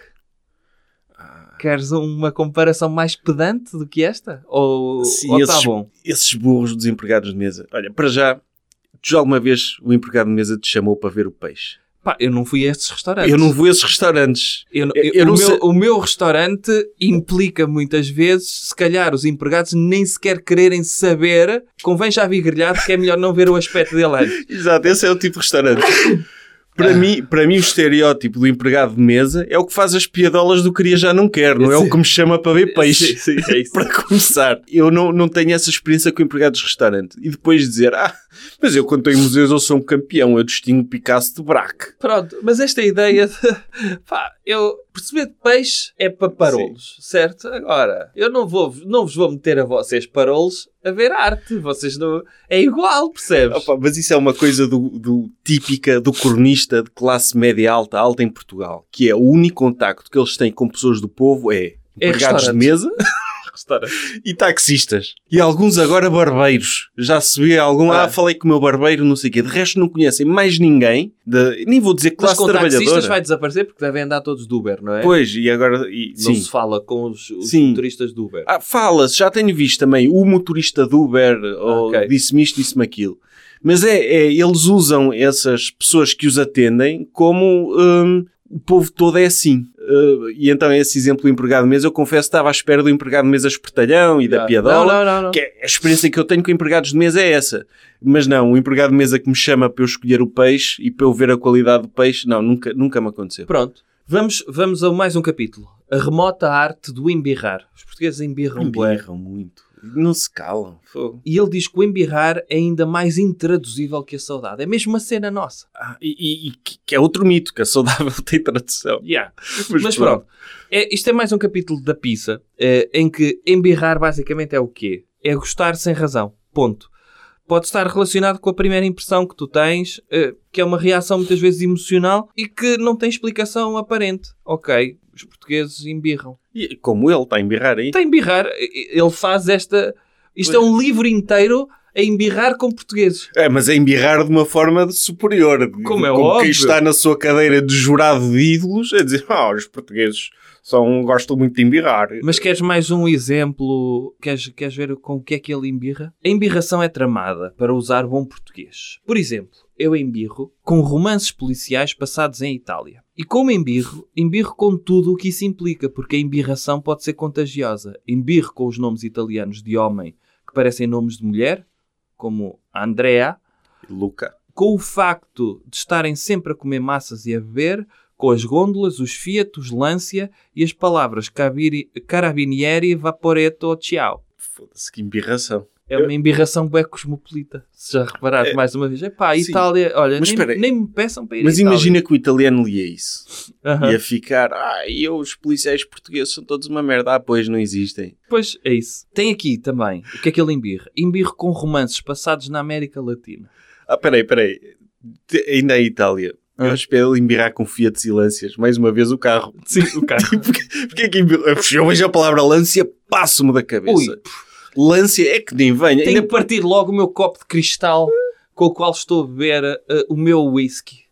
É, quando aquele empregado de Meu mesa, Old fashioned. aquele empregado de mesa que me chamou para ver aqueles linguados pescados ao largo de Chicharro. Kinshasa e eu vi logo que ele tinha o seu porta-chaves de lance a sair, a sair do bolso, percebi logo o tipo de pessoa que era. Yeah. Então ele embirra também com romances passados na América Latina, porque ele diz que há sempre tráfico de droga, uma morena sensual, um mauzão de sádico, música, muito calor, suor e polícias corruptos. Espera aí, suor na América Latina que realmente... Epá, só há suor. Sim. E eu, pá, pronto. Eh, E eu aqui confesso-te que neste capítulo percebi o sentimento que estava a ter eh, eu próprio, Bruno Henriques, eh, estava a embirrar com este livro.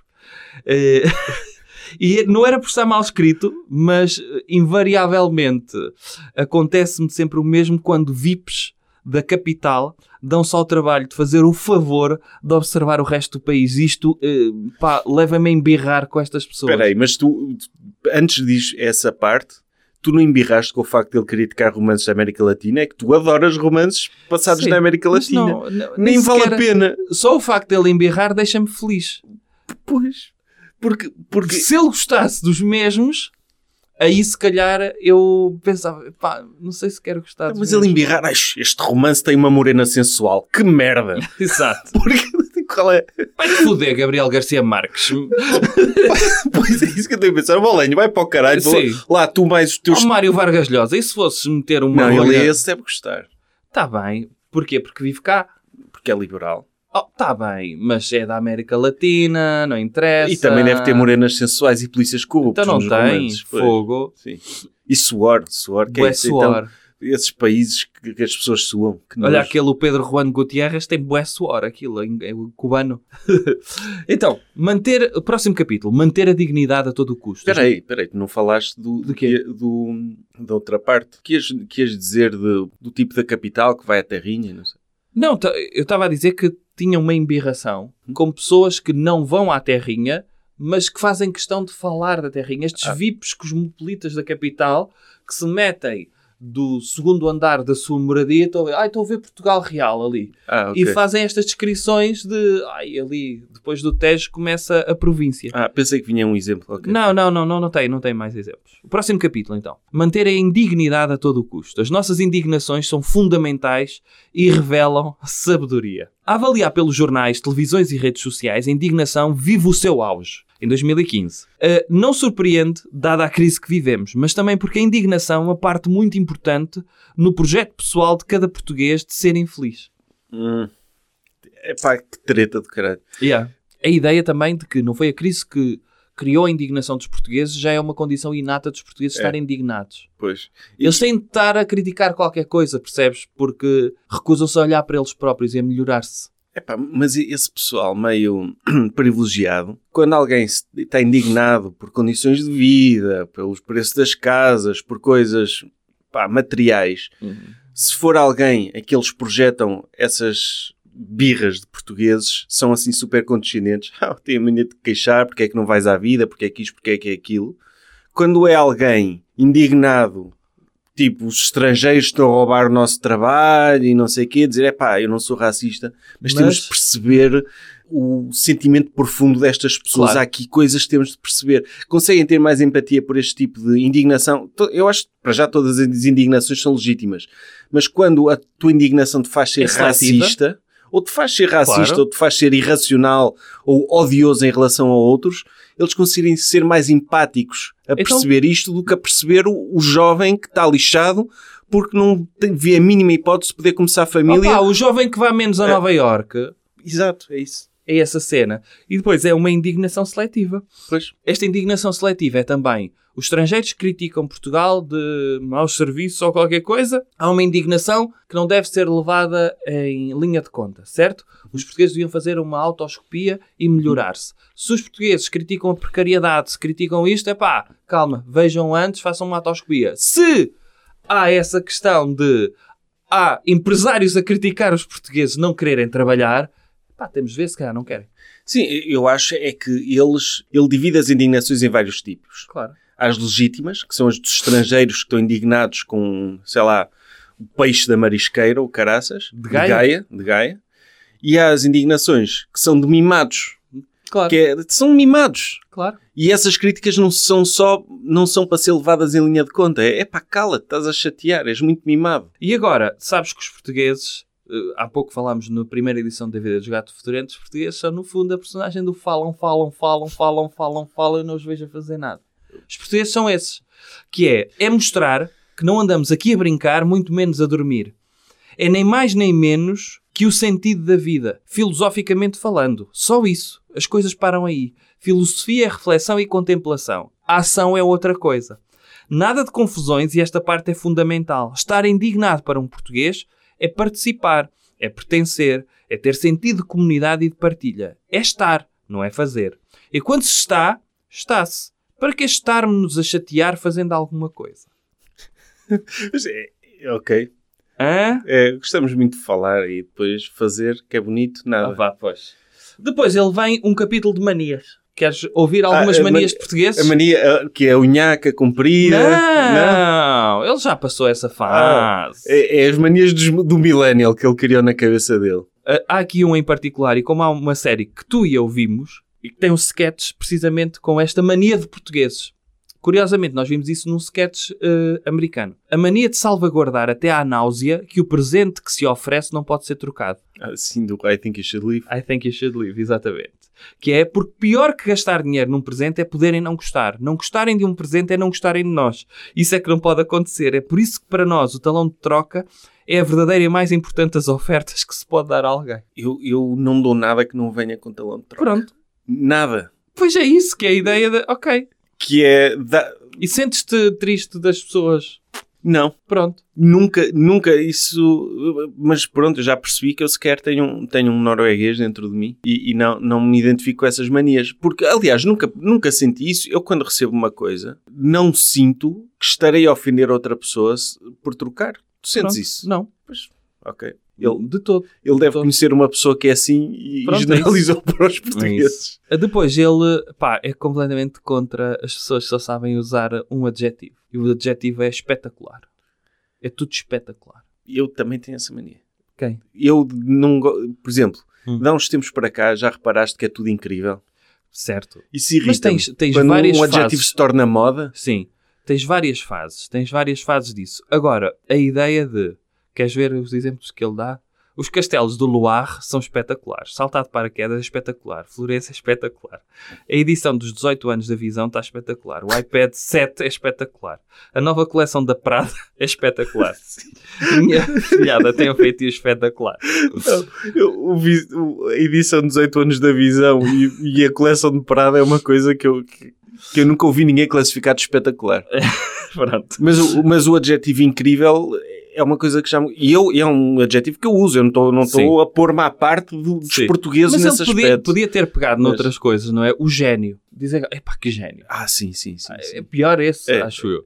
Acho que o espetacular é mais genérico. É, Mas, há uma banalização do Sim. gênio, não é? mas que não é uma coisa portuguesa. Eu, o Luís C.K. tem um beat sobre Um isso. beat? até. Sim, dizer, exato. ah, tu trouxeste Mais um uma coisa, exato. É, O dele é, qual, qual era a palavra? genius. Ah, tu- É genius. É, é. Tu- ou amazing.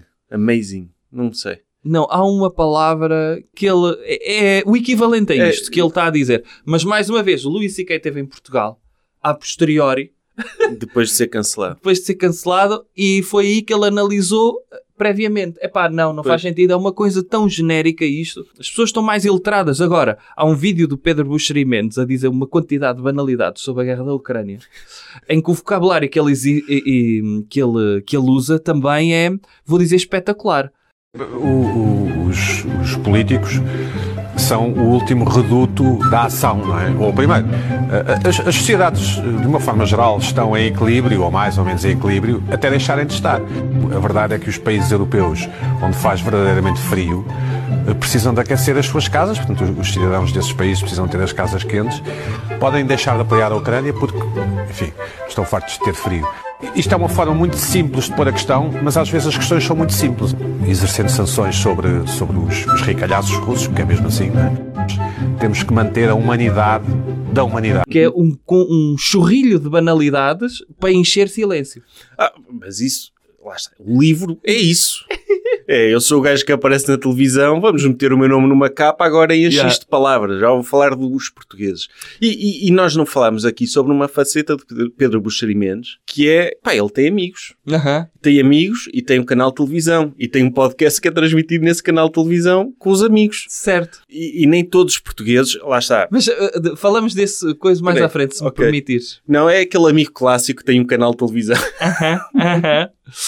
E então, o problema, ele termina estas manias, o problema é para um português que uma pequena causa levada a sério, como manter a entrada do prédio em condições ou garantir que os filhos comem fruta e vegetais diariamente, parece ser muito mais complicado e difícil de batalhar do que sentir solidariedade pela arara do Brasil, pobre coitada em vias de extinção.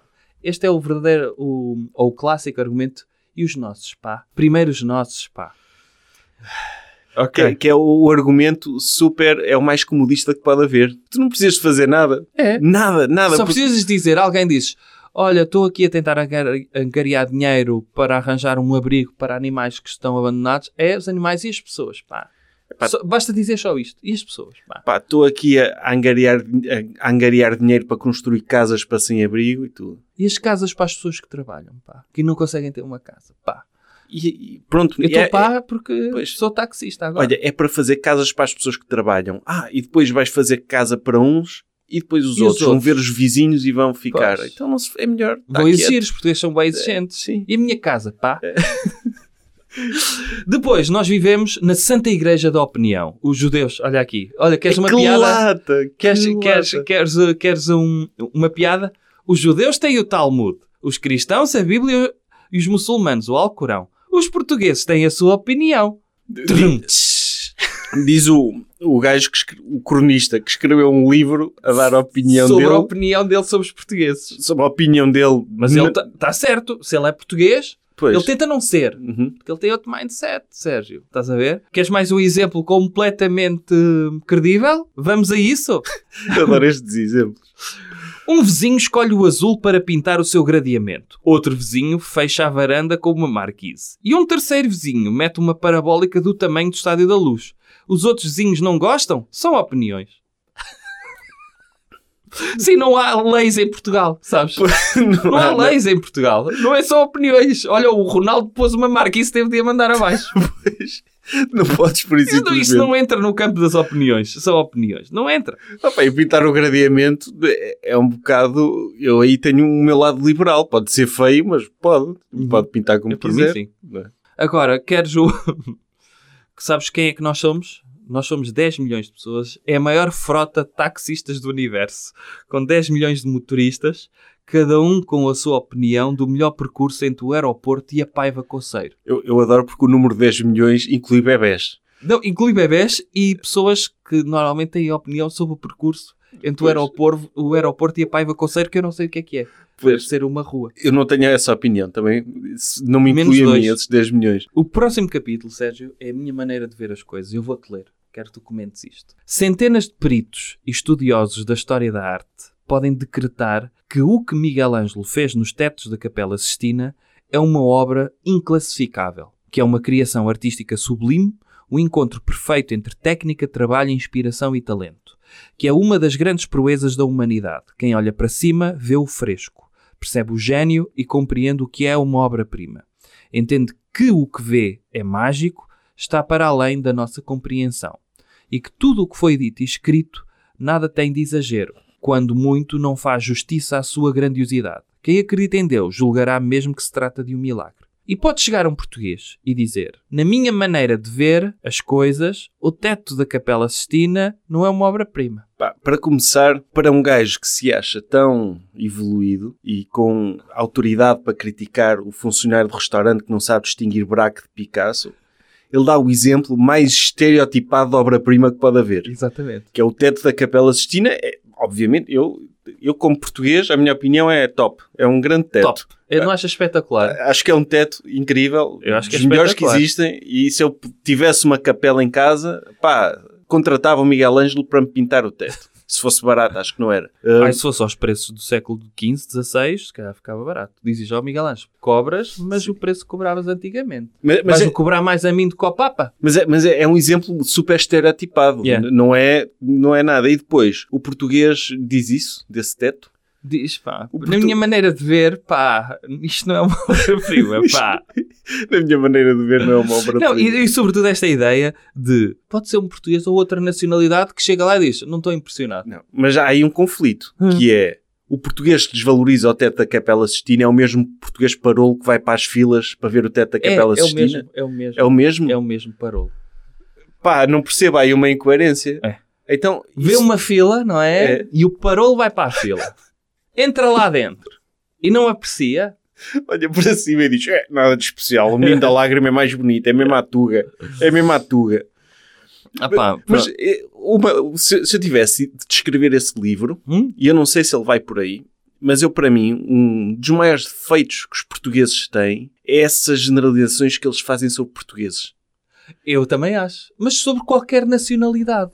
Mas lá está, repara que eu disse os portugueses Eu e sei, generalizei. Eu sei, eu sei. Percebes? Um dos capítulos vai ser sobre generalizações. Ok. Precisamente. Que é o tema deste livro. Queres generalizar? É. É. pá, eu olho para o teto da capela china Queres ver que como é que os merda. portugueses são bué burros? Que não dá muito jeito para apreciar. Isto é, porque é que não é uma obra-prima? Não dá muito jeito para apreciar. Ou que fica com dores no pescoço. Ou que a temática é, é demasiado repetitiva. Muito figurativa, a criação do mundo e tal. Demasiada religiosidade, metáforas fraquinhas, cores demasiado infantis. Que há muita gente à volta a fazer barulho. É por isso que não é uma obra-prima. O português é mesmo burro. Epá, mas isso não é o português. Isso é um snob, eventualmente. Se calhar é um português que ele conhece lá no, no canal de televisão. Assim, Não, não é um português comum, não chega lá e diz "Ah, isto é figura, demasiado figurativo. Não, nem sequer tem esse vocabulário porque por- o português é burro. É.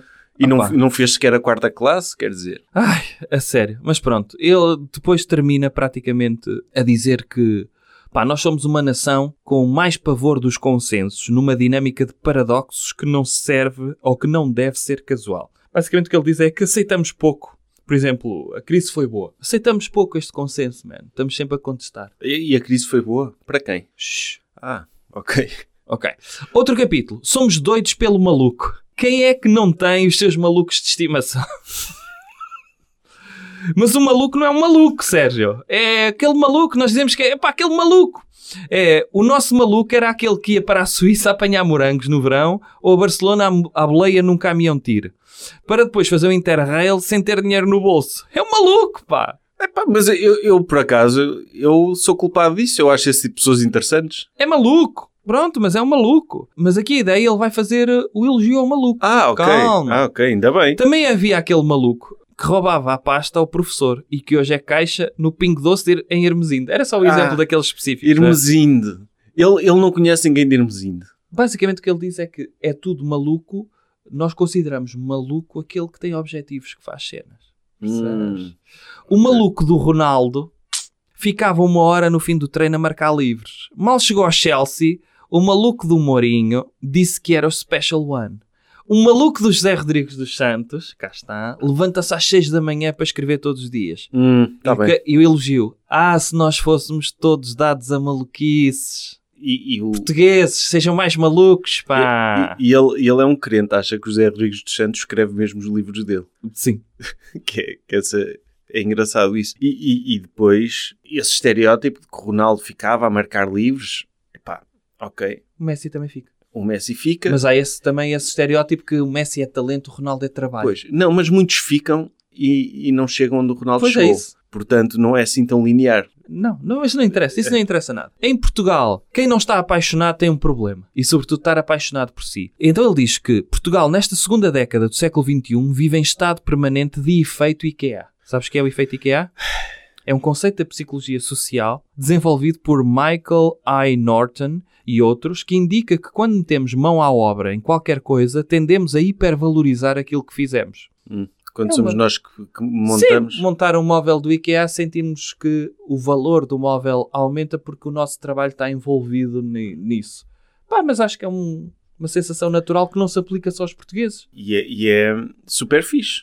Quer Pronto. dizer, eu, eu, eu se tivesse capacidade, não estou a dizer montar um móvel IKEA, monto, tem lá instruções, nem sequer valorizo. Mas imagina, olha, tenho aqui esta estante que fui eu que fiz. Sim. Eu acho que é um achievement, não é? Tens Sim. ali uma coisa concreta, material, que foi obra tua, ou um bolo que é bom. Pá, eu percebo essa... Pronto, não, é não- eu, eu sou um gajo meio sociopata é que olha para isso e diz que treta.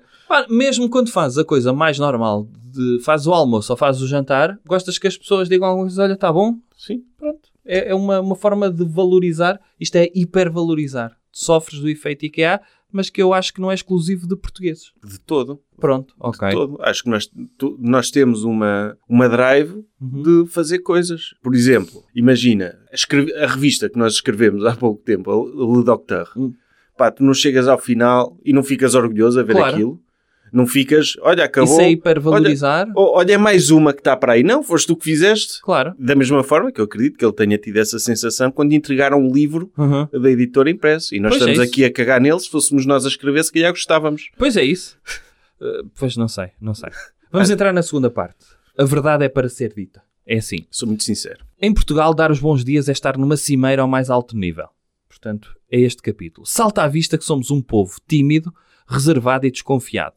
Nunca fui paraguaio e não sei como é que eles se saúdam entre si, mas imagino que haja poucos povos, imagino que haja poucos povos como nós, para quem a prioridade número um é a defesa e não passar por tolinho. Hum. Não, eu acho piada ele dar o exemplo do Paraguaio. Sim, ele, ele aí admite que não sabe nada como são os outros países. Como é- mas então- como é que achas que um Paraguai se cumprimenta? Buenos dias. Não, eu acho que é, é um Wi-Fi em que eles imaginam que tem um pêssego redondo no meio do Uhum. Wi-Fi e eles ao fazerem um Wi-Fi estão a espalmar o pêssego. Ah, é? Acho que é. Pois, e é assim que fica daquele formato? Sim. Ok. Tipo, é, é um símbolo nacional, o pêssego Sim. paraguaio, e então eles quando se cumprimentam estão a homenagear esse tipo de Nunca, pêssego. nunca uh, já ouviste a cena que a malta faz quando se faz a piada de Paraguai? Para quê? Paraguai. É. É, é assim que eles cumprimentam? É. Para quê? Paraguai. O segundo capítulo desta segunda parte é Para nós, portugueses, importa aquilo que se diz, não aquilo que se faz. Hum. Ok? Este é um país palavroso, cheio de pessoas a falar, dizendo qualquer coisa sobre tudo e mais alguma coisa. Em nenhum outro país se fala tanto na televisão, por exemplo, discu- discutindo-se qualquer assunto em qualquer altura. Como se desse palavreado fosse resultar algum tipo de ação ou consequência. Que moral. A moral que ele tem. Aham. E escritores também, já agora, não é? Pois. Tanta palavra. O país de poetas. E denunciar erva daninha de vizinho para vizinho é como removê-la. No fundo é falam, falam. Mais É, uma falam, vez, mais um exemplo. Não fazem. Deste modo, prometer que amanhã trazemos o contacto do hotel onde ficámos em Marrakech equivale para o outro a ter praticamente os bilhetes e os vouchers na mão. Temos é de o dizer. Trazermos alguma coisa de facto, o contacto é muito menos importante que a promessa de o trazer. Porque há sempre qualquer coisa que se mete no meio e que podemos usar como justificação para o nosso insucesso. Prometemos muito, mas fazemos pouco, Sérgio. E é super difícil hoje em dia arranjar contactos de hotéis. Ok. Sim, é isso. É, É é, é difícil. Então, quero que tu comentes esta, esta, esta parte que eu te vou dizer. Acreditamos nas palavras e desvalorizamos os atos e as ações porque, especulo, não conseguimos desiludir o próximo com as palavras que ele não quer ouvir e porque, claro, fazer bem dá muito trabalho. Um político não pode dizer que é inevitável cortar nas reformas. Um presidente de clube não pode dizer que o clube não tem possibilidade de ganhar o campeonato. Um cineasta não pode dizer que o Estado não deve subsidiar a cultura. Ok. Acho que o- a motivação que, que o fez escrever esse livro foi ele estava muito irritado com pessoas que estavam a criticar o Passos Coelho. Só. E então escreveu toda uma tese sobre portugueses à volta disso. Yeah. E, e então, às vezes escapa-lhe, ele não quer, opá, não pode, nem quer, e eu percebo, não quer dizer claramente, olha, eu sou isto politicamente, Claro. falta-lhe essa frontalidade, mas tenta ir subreticiamente eh, meter essa propaganda pelo meio, que é, ah, isto agora um político não pode ser sincero e dizer que tem de cortar. Não, pode dizer que tem de cortar, mas as pessoas podem e devem criticar e questionar isso. Não podem aceitar acriticamente o que os políticos dizem. Uhum. E, e o presidente do clube de futebol, o, cine, o cineasta, quero lá saber, acho que não. Claro. O cineasta que critica subsídios públicos, de facto está a ser estúpido Uhum. se, se o criticar, porque nós temos, Portugal é um país extremamente pequeno e não há hipótese de nós termos uma cultura de qualidade sem algum investimento público nisso. E um cineasta que diga, um cineasta português que diga, ah, eu não quero subsídios porque as audiências chegam e os meus filmes são tão bons que vai ser um blockbuster e vai-se pagar a si próprio. Está a ser estúpido Uhum. porque é, é quase impossível isso acontecer a um filme português. Portanto, é normal que esse cineasta vai ser criticado, porque está a ser mal ele próprio e mal para a cultura portuguesa. Yeah. Como é que achas que o cinema espanhol cresceu? Não foi as audiências, também foi, mas tem de se começar por algum lado. Claro. E a internacionalização do, ci- do cinema português, pá, não, não, não- nunca irá acontecer do nada. Claro. Portanto, é- esses exemplos são tão maus que irritam. Pá, é o que é. E Portugal também é o país do pode ser que se arranje. Somos o país do desenrascanço. É desejar um pastel de nata queimadinho e não haver, ou querer ir a Nova York no ano novo e os aviões estarem esgotados. A vida promete e depois não cumpre, traindo-nos cobardemente e forçando-nos a engolir um queque ou ir comer as 12 passas a Madrid. Pá, foda-se. Mais uma referência de viagens. comer as 12 passos a Madrid e a Nova York, que é um- uma, uma ambição que todos os portugueses têm, que é ir lá para Times Square. Claro. Sabias que eu tenho família em, Uhum. em Nova York e isto não é super chique, são Uhum. imigrantes portugueses, portanto eu não sei se entra no... Sim. Há aí uma dualidade. Eles contaram que o pessoal que vai a Times Square, à passagem de ano, muitos vão de fraldas, porque não há hipótese, se lhes der algum aperto, Uhum. eh, não há hipótese de irem à casa de banho. Pois. E é, Epá, pá, que, é uma curiosidade. É uma curiosidade que, que me faz pensar, sim, é prefiro ficar em casa a ver, Yeah. a ver Netflix Pá, do sim. que ser um português típico que vai Nunca para foi Times uma Square. cena de pá, quem me dera estar no meio daquela gente toda. Sim. Quem me dera estar em Times Square Só para poder dizer que estive, não é? Sabes como é que é Portugal, Sérgio? Em Portugal podia ser pior, sabias? Hum. Há sempre pessoas que têm essa opinião que podia ser pior. Em Portugal é assim. No fim de contas, o melhor de tudo é mesmo não estarmos pior. Porque em Portugal, ver o lado positivo das coisas é imaginar que estas podiam ser piores. E é por isso que aceitamos tudo, sabias? Queres que um Mas exemplo espera aí, espera aí. Eu, antes de dares o exemplo, eu acho que até é uma boa postura em relação à vida. Então, não Ajuda, pedem sempre esse mindset de copo meio cheio? é o copo meio cheio e é incoerente com o que ele está a dizer atrás. Quer dizer, então o português que é? É o gajo indignado ou é o gajo que se contenta com as coisas? Yeah. Afinal é o que o português? Eu fico É sem saber o que é o acomodado, português. neste caso é acomodado. Porra. É para fazer a crítica do acomodado. Mas vê, estes exemplos tão reais que podia ser pior. Saíram-nos 2 milhões de euros no Euro Milhões, podia ser pior, podia ter saído apenas um. A quem é que sai 2 milhões e diz, é pá, olha, podia ter sido muito pior? Quando muito até diz o contrário. Claro, fogo! É pá, sim, o nosso filho foi o primeiro do curso, podia ser pior, podia ter sido o terceiro. Quem é que diz isto? Quem é que diz isto, Sérgio Duarte? Por favor, eu preciso conhecer estas pessoas. Espera aí, foi o Foi pri- o primeiro do curso, podia ser pior, podia ter sido o terceiro. Não, foi o primeiro, parabéns. É isso que eu ouço. Pá, até dizem que o orgulho meu filho foi o primeiro do curso. Pois nem, nem percebo a lógica disso. Não, não, não tem lógica esse exemplo. Nenhum. Foi o Mas prim- queres saber o objetivo deste capítulo? No Podia Ser Pior está muito mais sabedoria do que imaginaríamos. Está lá a consciência da imprevisibilidade da vida, da fragilidade do momento e da nossa pequenez. Mas, sobretudo, a nossa capacidade infinita de relativizar, quer no bem, quer no mal. Ah, ok. Ou seja, o Podia Ser Pior permite-nos a ambição suprema de qualquer português, que é ficar por cima permanecendo calmo. No fundo é acomodado. Epá, mas, mas eu, eu, eu defendo essa filosofia Pronto. em relação a tudo. Que é, ajuda-te a colocar em perspectiva as coisas. Sim.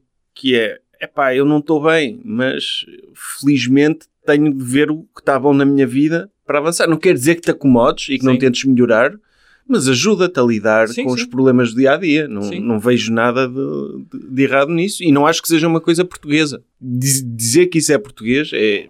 E é nós que absurdo. somos normalmente considerados altamente negativos. E depois esses gajos têm, essa- têm essas merdas, que é, por um lado ele está a dizer isso, mas por outro lado, eh, se for preciso, dizem que ah, os jovens queixam-se que hoje não arranjam casa, mas os pais deles sofreram muito mais há uns anos. E de certeza que se eu for ao, ao Twitter dele, vou, vou encontrar eh, opiniões encontrar desse género. livro. Pois. Vais encontrar neste livro É. também. Vamos fazer aqui um exercício que é tentar nos lembrar tudo o que dissemos até agora e quantas vezes é que começámos as nossas frases por por acaso, por Não sei. Se calhar, sim. Foi? Ok. Em Portugal começamos muitas das frases dizemos por acaso. E ele dá aqui exemplos. Por acaso estás cá para a semana? Por acaso no ano passado estive em Londres e fui jantar ao Hilton. Outra vez viagem, outra vez hotéis. Foda-se. Sim. Esse homem não tem outra vida. Por acaso, acho que estás enganado e que o Nani foi vendido por 25 milhões ao Manchester em 2008. Por acaso, agora estou ocupado, mas obrigado pelo convite. Por acaso, não vi uma trela do cão? Era castanha e tem com uma fitinha grená. Por acaso, não trouxe a carteira também. Estava no outro casaco. Por acaso, não vi ontem a cerimónia dos Oscars. Adormeci. Epá, isso soa-me a um Miguel Esteves Cardoso mal amanhado, não é? Porque eu, eu acho piada esse tipo de crónica do Miguel Esteves Cardoso, quando ele pega assim numa expressão Yeah. típica e a desconstrói. uh, Mas aqui, muito mal muito, amanhadinho. muito mal amanhado, porque lhe falta uh, o que o Miguel Esteves Cardoso tem. Para já, um talento incrível. Pronto. E depois empatia. O Miguel Esteves Cardoso. Oh, Sérgio Duarte, que giro tu dizeres isso. Porque o por acaso, eu escrevi aqui outro exemplo. E por acaso tem pastéis de nata? E alguém responde: Não, por acaso também já acabaram. E escrever isto, ele diz: Isto é uma muleta, isto é uma bengala. Português também pode ser empatia verbal, que é tu utilizares a expressão Pois. da pessoa precisamente para criares uma ligação, Pois. que é algo que se ensina eh, nos cursos de atendimento ao Uhum. público. Mas lá está. Mas, mas o, o- Miguel Esteves Cardoso, ele faz isso muito bem. E, e eu parece-me, daquilo que tu estás uh, a mostrar-me desse livro, que ele tenta ser Miguel Esteves Cardoso. Sim. Só que falta-lhe a humanidade do homem. Sim. E, e que ele também critica o português, Uhum. e às vezes também de forma abusiva, mas desconstrói aquilo tão bem, Sim, sim, sim. que faz... que torna-se engraçado. E- Claro. E, ele é tão mal amanhado essa pro- Ah, tentativa. Dizer, dizer o seguinte, eu não tenho problema nenhum em discordar das coisas que estão aqui. Sim. Agora, implicava ter esse, este livro está bem escrito, mas é aquele bem escrito de um post de Facebook que está bem escrito. Sim, é. Não uma obra literária que é vendida ah, em livrarias. Uhum. E não estou a dizer que não devia ser vendido, deve. O gajo é Uhum. um gajo da televisão, tudo bem. Agora, esta pretensão dele, Uhum. pá, não é um observador, eh, vamos dizer, digno de portugueses, na medida em que faz um churrilho de generalizações que nem sequer graça consegue ter. Eh, é aquela coisa mesmo só triste, acaba por ser triste porque é um empresário a falar de portugueses. É mais aí. É isso. Um, e então, Opa, Olha- eu, eu há uns anos, desculpa, quando era miúdo, a minha mãe deu-me um livro de crónicas do Miguel Esteves Cardoso, Explicações de Português, e eu andava sempre com aquilo. E havia uma crónica que ele tinha, em que ele pegava assim em algumas dessas expressões típicas portuguesas e brincava com elas, que eu ria-me à gargalhada. E eu lembrava, lembro-me particularmente de uma, em que ele dizia, uh, por exemplo, quando perguntas a um, a um português uma indicação, ele diz, ah, por exemplo, onde é que é a rua não sei quantos? Ele diz, ah, por acaso já soube isso. Que é uma cena engraçada, mas depois a forma como ele desconstrói aquilo, tipo, yeah. quase como se o português estivesse a, a, a, dizer já soube em tempos da saudade e tal. Opa, é muito engraçado, mas é o Miguel Esteves Cardoso. E não é questão do nome, é o talento que está por trás Pá, do nome. É o talento e é, sobretudo, o, o ponto de partida de empatia. Sim, sim, sim. Porque se tu estás a, a falar dessa Portugalidade, que eu, eu, nem gosto muito desse conceito porque é Portugalidade porque é o que nós conhecemos. Claro. É humanidade.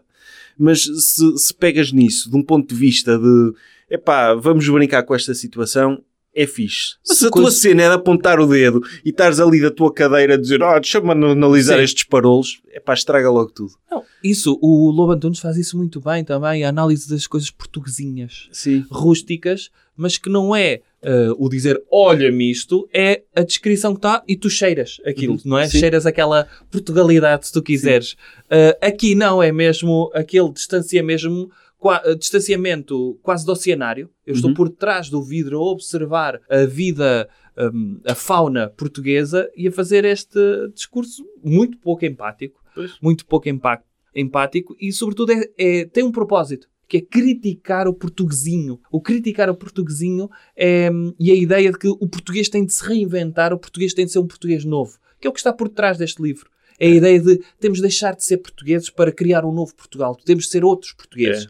E isto vai ser notório quando ele falar da gastronomia. Sim. Ele vai criticar a gastronomia portuguesa de uma forma que é o contrário que Miguel Esteves Cardoso faz. Que ele vai criticar e, e, já vamos já vamos chegar lá, já vamos chegar lá. Ele diz então, basicamente neste capítulo que ele fala aqui de, da Malta pedir o leitão e já não haver leitão para a passagem de ano, os pastéis de nata e fala de espumante e ele diz que estes três por acaso dizem-nos que não deve ser por acaso que estamos quase no ano novo sem nada para comer nem beber. São toda uma lição de sabedoria de português para português, só com um balcão frigorífico de alumínio a separá-los. Não é nada direto nem frontal, é à portuguesa, com o por acaso a encadernar o sentido. O que é que ele quer dizer com isto? Quer dizer que nós, portugueses, deixamos tudo para a última. Hum. E entra então a seguir no capítulo das generalizações. Cada português, como é sabido, é um caso particular. Embora se calhar não devesse generalizar, que é a ideia de as pessoas dizem, não devemos generalizar. Um case study é alguém único que se chega tarde ao serviço não admitirá que generalizemos e o julguemos preguiçoso. Hum. No fundo, o que ele está aqui a dizer é há uma ditadura dos portugueses que os portugueses dizem que não se permite generalizar e que nos obriga a conhecer as pessoas individualmente. Isto sou eu a dizer. Por exemplo, eu dizer que um certo grupo de executivos que não são particularmente competentes que chegaram a cargos importantes, não pela sua competência, mas por conhecerem as pessoas certas. São conhecidos por terem três nomes, alguns desses nomes até são estrangeiros, usualmente betos, nunca passaram por verdadeiras dificuldades económicas. Não posso dizer isto. Não, não se já estou a generalizar, não achas? Não. E é isto, é isto que quer dizer? Tu podes dizer isso, mas falta-te aí detalhes. Tens de dizer, por exemplo, do restelo. Falta o detalhe geográfico. Pois, falta isso. E, e se calhar alguma indumentária calças bege. Sim. Esses indivíduos calças bege e sapatos vela Sim. ou paés. Porque senão a tua, a tua análise não é, não é verdadeiramente específica claro. e vívida. Tens pois, de ser é mais... Não posso, não posso fazer isso. É. Pronto, mas ele, ele no fundo o que está a criticar é se alguém chega atrasado a semana toda tem sempre uma desculpa para cada dia. E, portanto, diz que não permite generalizar. Uhum. Agora, se nós estivermos a falar dos outros, que é o que ele diz aqui, dos franceses que cheiram mal, ou que os tintos alentejanos são todos bons, isso já podemos generalizar. Ah, okay. Os outros, para os outros, está tudo bem. Sim, mas isso de chegar atrasado, tu sabes que no, no livro do Alexandre Monteiro ele ensina-nos a lidar com isso. Claro. Se quer recordar que o Alexandre Monteiro diz que nós devemos ser específicos nas desculpas que claro. usamos. Sim, sim. Não, porque torna a mentira mais, mais credível. Mais credível. Existe depois o desinteresse é. pela pessoa em Sim. saber mais. Ai, aconteceu é. porque eu estava com um ataque de diarreia explosiva. É, era, isso. era isso. É isso. E tem, tem, de ser, e tem de ser embaraçoso. Uhum. Tem de ser, ah, esqueci-me dos sapatos e não sei o quê. E, e então esse tipo de português existe. Todos os dias acontece uma coisa ridícula para justificar o seu atraso. E então ele faz aqui uma comparação entre generalizações, que é generalizar as pessoas com generalizar os produtos. Ele mete todas as generalizações a dizer que devia ser permitido generalizar tudo. Então vê isto. Concordo que é feio generalizar dizendo que as mulheres conduzem pior que os homens. Mas em simultâneo é acertado generalizar e supor que os hipermercados têm limpa-vidros à venda ou que duas vodkas podem acusar no balão. Hã? Pronto, certo. Isso Pronto. não é generalização nenhuma. Pronto. Os supermercados vendem limpa-vidros, não, não percebo. Porquê que não haviam de vender? Pronto, é isso. O que ele está a dizer é que, assim como é permitido generalizarmos que todos os hipermercados têm limpa-vidros, do fundo há generalizações que são erradas, mas há algumas que podiam ser corretas em relação a pessoas, que é, Ah. chegas atrasado porque és preguiçoso. Não te levantas cedo da cama. Então, Esta permissão que ele quer para generalizar. é assim, o conduzir mal não é o limpa-vidros das mulheres, Uhum. porque algumas conduzem bem, mas o ser preguiçoso é o limpa-vidros de algum certo grupo de pessoas, que eu não vou dizer qual é, porque Sim. não quero can- ser cancelado. Ok. Sabes que em Portugal as únicas críticas permitidas são críticas construtivas. E só aceitamos essas críticas. Os portugueses todos só aceitam essas críticas. Mas essas críticas construtivas para o português são críticas de bota abaixo. Às, Sabias? às vezes, para construir, temos de destruir. É.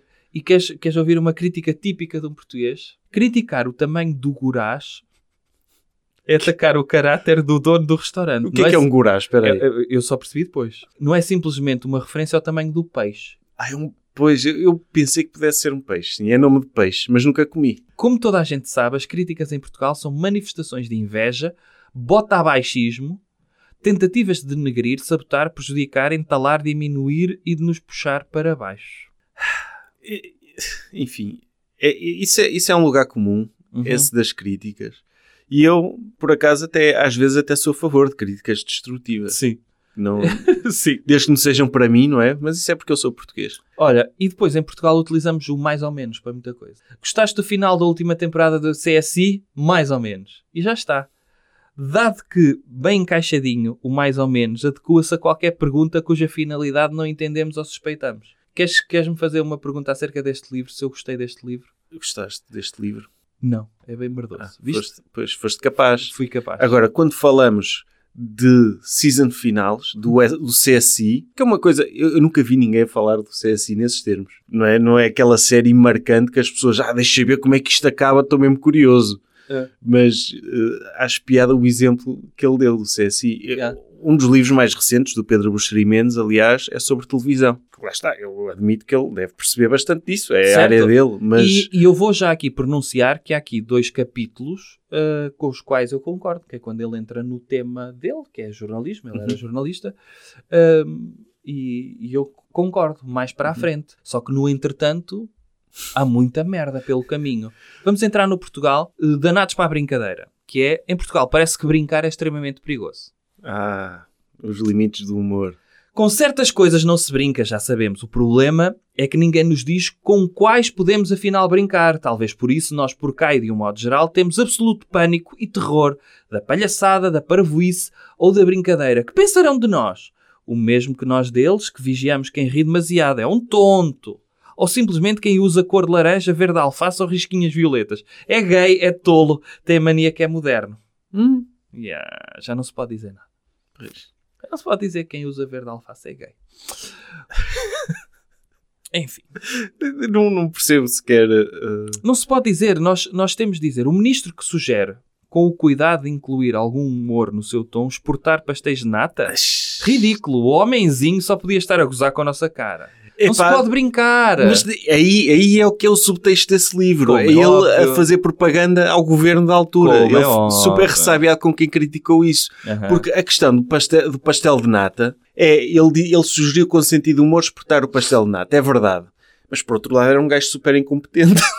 Portanto, e, e por outro, Era o ministro Álvaro. era o ministro Álvaro, pediu que o tratassem por Álvaro, e aí, ok. Eh, mas eh, lá está, o, quem gozou com ele também estava a fazer humor. Pois estava. Quem o criticou por isso não era, ei, como ousas falar de pastel de nata? Não, Ia é. brincar. Não, olha, este palhaço a apontar o pastel de nata como algo que seja possível tirar-nos desta crise de merda em que nós estamos. Aham. É, é gozar também, é humor. Não sei Sim. porque é que ele está com esse comentário a policiar o que é que nós podemos dizer sobre ministros palhaços. Como é óbvio também. Ele a seguir fala de humoristas e diz que os humoristas tendencialmente uh, não permanecem no seu caminho de serem engraçados porque querem ser pessoas sérias, fazendo comentário político, etc, etc, etc. E aqui até tem alguma razão. Epá, Há pessoas que gostam de parecer sérias. Sim, sim. E depois ele dá aqui um exemplo que é, pá, tentem fazer uma coisa que ninguém faz. Tentem estar bem dispostos durante todo o percurso de um comboio, barco ou autocarro. As pessoas veem com maus olhos alguém estar feliz, alguém estar bem humorado, sobretudo aí. Eu recentemente estava numa viagem de comboio Hum. e estava um rapaz a ouvir música com fones Vá Fixe. lá, não estava com a coluna. e a dançar e estava todo feliz. E eu senti-me contagiado pela felicidade dele. Pronto. E ele Fixe. estava super feliz. Fixe. Pronto. E só pelo facto de ele estar de fone já merece. Se ele tivesse Sim. com a coluna alta, eu ficava um bocado sim, lixado. sim, sim. eu Era sou um- é. do comboio. É, eu, eu sou um bocado português nesse aspecto. Mas como ele estava com fones e estava a curtir genuinamente a música, eu, olha, gajo boa onda. Está a dançar como se ninguém o tivesse a ver. Ótimo. Este capítulo te- termina, vou, vou- tenho aqui uma citação grande. Povo afável, só se for nas legendas das fotografias dos guias turísticos, porque entre nós somos um povo abatido, de lábios cerrados e olhar de fugida. E esta seriedade é de tal forma dominante que até em atividades lúdicas como correr, não podemos dizer que é para nos divertirmos, mas sim por um objetivo. Ninguém lê para se divertir, Hum? mas para aprender. Vemos televisão para relaxar, porque não queremos ficar bem dispostos. Hã? Vamos de férias para descansar, não para aproveitar o melhor da vida. Hã? Portugal. Em Portugal, o parece mal, o medo de errar, o pavor do ridículo, o pânico da vergonha vivem na mesma rua. Não podemos brincar com a justiça, com a educação, com a pobreza, com o desemprego. Nem com os valores, a dignidade e a honra. Perversamente, em Portugal, consegue-se transformar tudo num assunto tão sério sempre que está ao verniz. Sempre que alguém se zanga ou teme estar coberto pelo ridículo, jura vingança. Não só não brincamos, como vivemos num país dos ofendidinhos profissionais, prontos a meter processo em tribunal em defesa da integridade e do bom nome. O pavor do ridículo torna-nos desconfiados e tensos. E, PS. E o que é que é isso de gozar com o desemprego? Não... Pois não sei. Não se pode gozar com o desemprego, com esses lorpas preguiçosos. Pois, é, é que, que não, não percebo essa, essa ideia de, de não se poder gozar com o desemprego, nem, nem que pá, um gajo vai de férias para descansar. Descansar que exclui o divertiste e passares um bom momento. Não, não, não percebo a lógica, acho que, que, é, que é- Percebo o que ele está a dizer, acho que é estúpido só. É. Não, não quero estar também a, a, a- a pôr-me do outro lado, porque Não, acho que é- é, é estúpido. é encher, é encher páginas de letras só, É. só porque sim. É embirrar. Está a embirrar ele. Depois, próximo capítulo, ele fala da espontaneidade, que é nós valorizamos muito mais a espontaneidade do que a preparação. E ele dá aqui vários exemplos, que é isto tem efeitos práticos nada, despe- nada despicientos. Em Portugal, não ter estudado para um teste, improvisar e conseguir nota positiva é mais valorizado do que ter tido boa nota estudando. Faz sentido. Que é, Sim. o que é que é mais impressionante? Tu estudares e teres boa nota ou não estudares e teres boa nota? não estudares e teres boa nota. Pronto. Mas, ah, mas sim, eu, eu isso concordo até certo, certo Não, mas é ponto. uma história que tu vais contar que é o que é que é uma história mais impressionante? Que é, ó pá, estudei para aquele exame e tive boa nota. Fixe. Agora, olha, na noite anterior apanhei uma badeira, não sei o que, não sei o que mais, a seguir fui para o teste, tive boa nota. Isto não é uma história mais impressionante. É impressionante, mas, mas acho que também as pessoas não se devem vangloriar disso. Está bem, mas, mas percebes a ideia Percebo, de que, sim. em termos de ser valorizado, percebo a ideia. Agora, o que ele diz é que consegue generalizar isto para tudo. E olha aqui, esta história é extremamente credível. Aquele médico não tinha desinfetante à mão, agarrou a garrafa de vodka e despejou-a na ferida. Isto é o ramo 3, não é? Pois, é um filme, não é? Salvando assim o braço da criança mordida pelo urso. é o braço da criança que interessa e ter sido salvo pela vodka é um detalhe. Mas não, nós em Portugal muitas vezes vamos mais longe. Primeiro, quantos ataques de urso é que temos em Portugal por ano? Criou toda uma cena. E podia ter usado exemplos. Se ele Sim. encontrasse um exemplo disto, opá, este é o mal deste livro, é que a quantidade de exemplos, ele não se dá o trabalho de dar o exemplo. Falou do ministro Álvaro, não é? Do Sim. pastel de nata. Ok, tens um exemplo. Mas de resto é o mecânico de chelas que eh, monta e desmonta golfinhos. Percebes? Uma cena assim. Ele usou vodka para desinfetar o, o braço da criança. Ah. Qual era o contexto? Porque em, em que contexto é que, é que tínhamos um médico, um urso, uma criança Não em vodka? O que interessa é que a vodka é que dá valor ao salvamento. Salvar um bracito com desinfetante qualquer um faz. Agora com o vodka queríamos ver. E o médico que teve o cuidado de encomendar desinfetante para que nunca acabe, fica a fazer figura de parvo. Pois, Percebes? A ideia é não te preparas, pá. Então eles foram à casa do médico. Hum. Eu não sei, o médico estava na floresta a beber vodka. é Epá, isso? não sei, Peraí, Sérgio, va- avançamos, avançamos, Não, peraí, peraí, peraí, desculpa. O, o médico estava na floresta a beber vodka. Ah, Entretanto, passa uma criança que é mordida por um, por um urso. urso em Portugal. Em Portugal. E o médico pega na vodka e diz: Porra, devia-me ter pre- pre- preparado, ter trazido desinfetantes, mas olha que se foda, vai mesmo assim. Vai com vodka. Salva a criança bêbada ainda e no final o que valorizam é então ele estava com vodka. Não, ele devia estar lá com os desinfetantes. Yeah. Vamos entrar na última parte do livro, pode ser?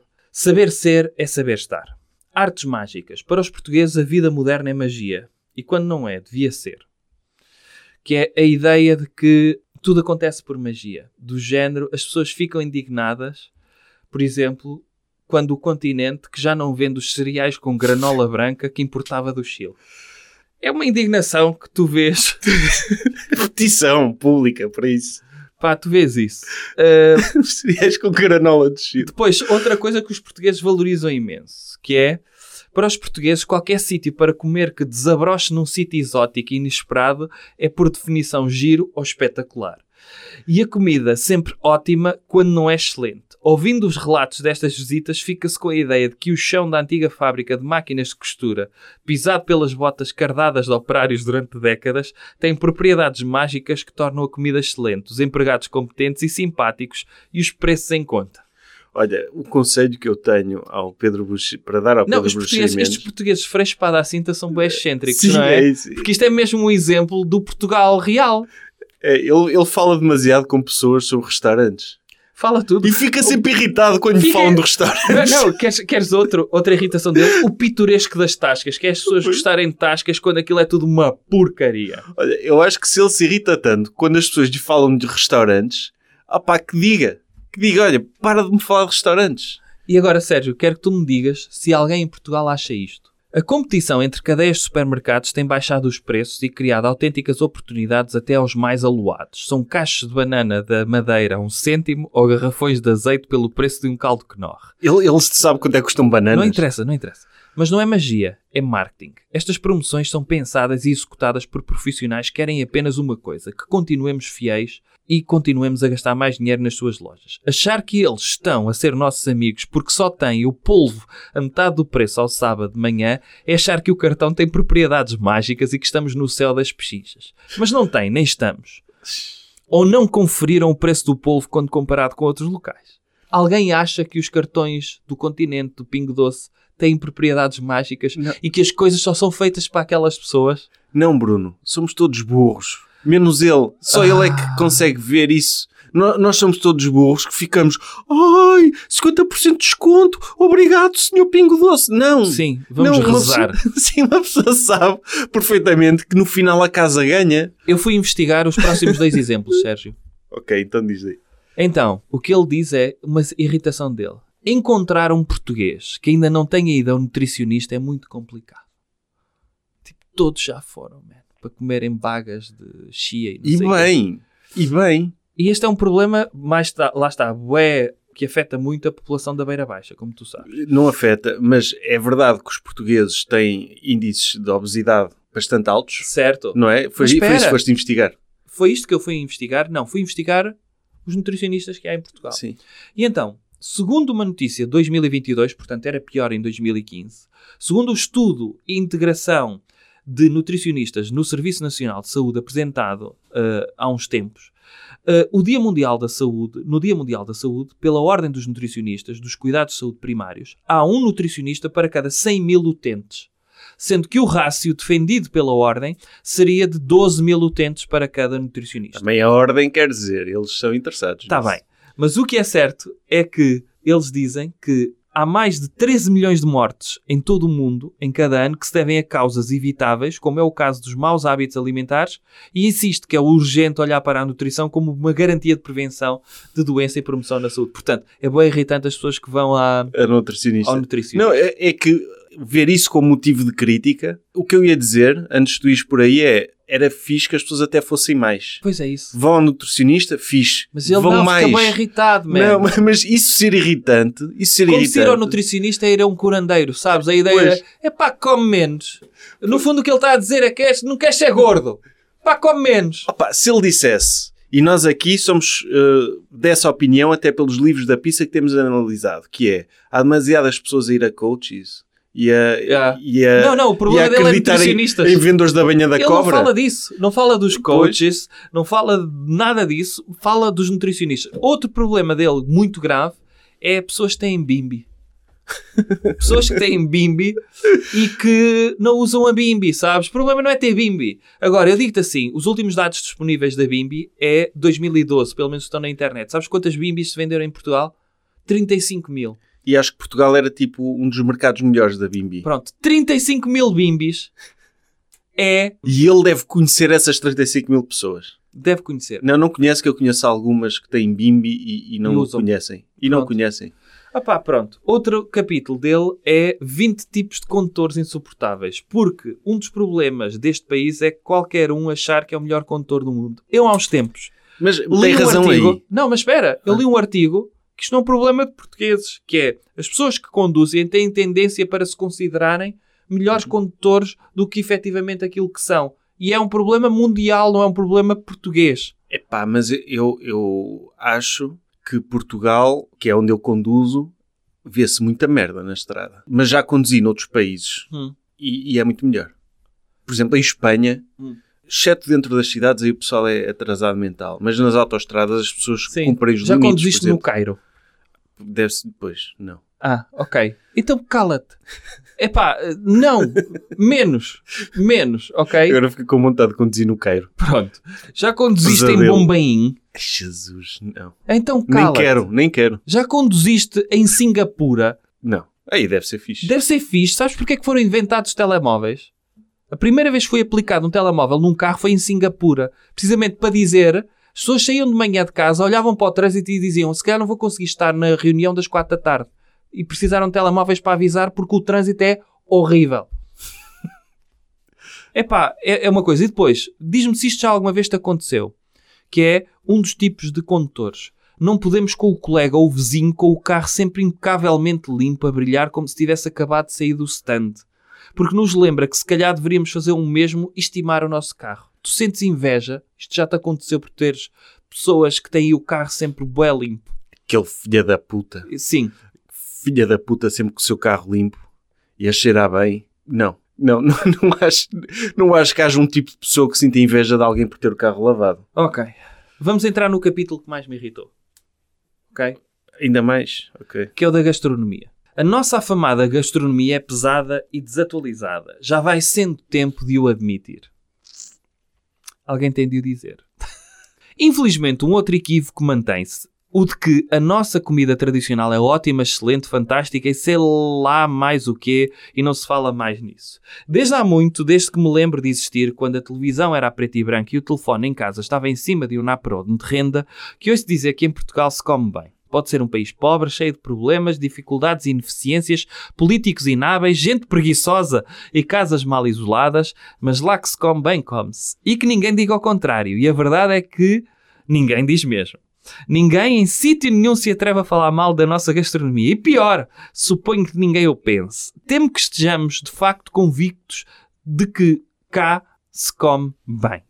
Eu tenho várias coisas a dizer em relação Não, a isto. eu, eu acho que isso é ele só a querer ser do contra.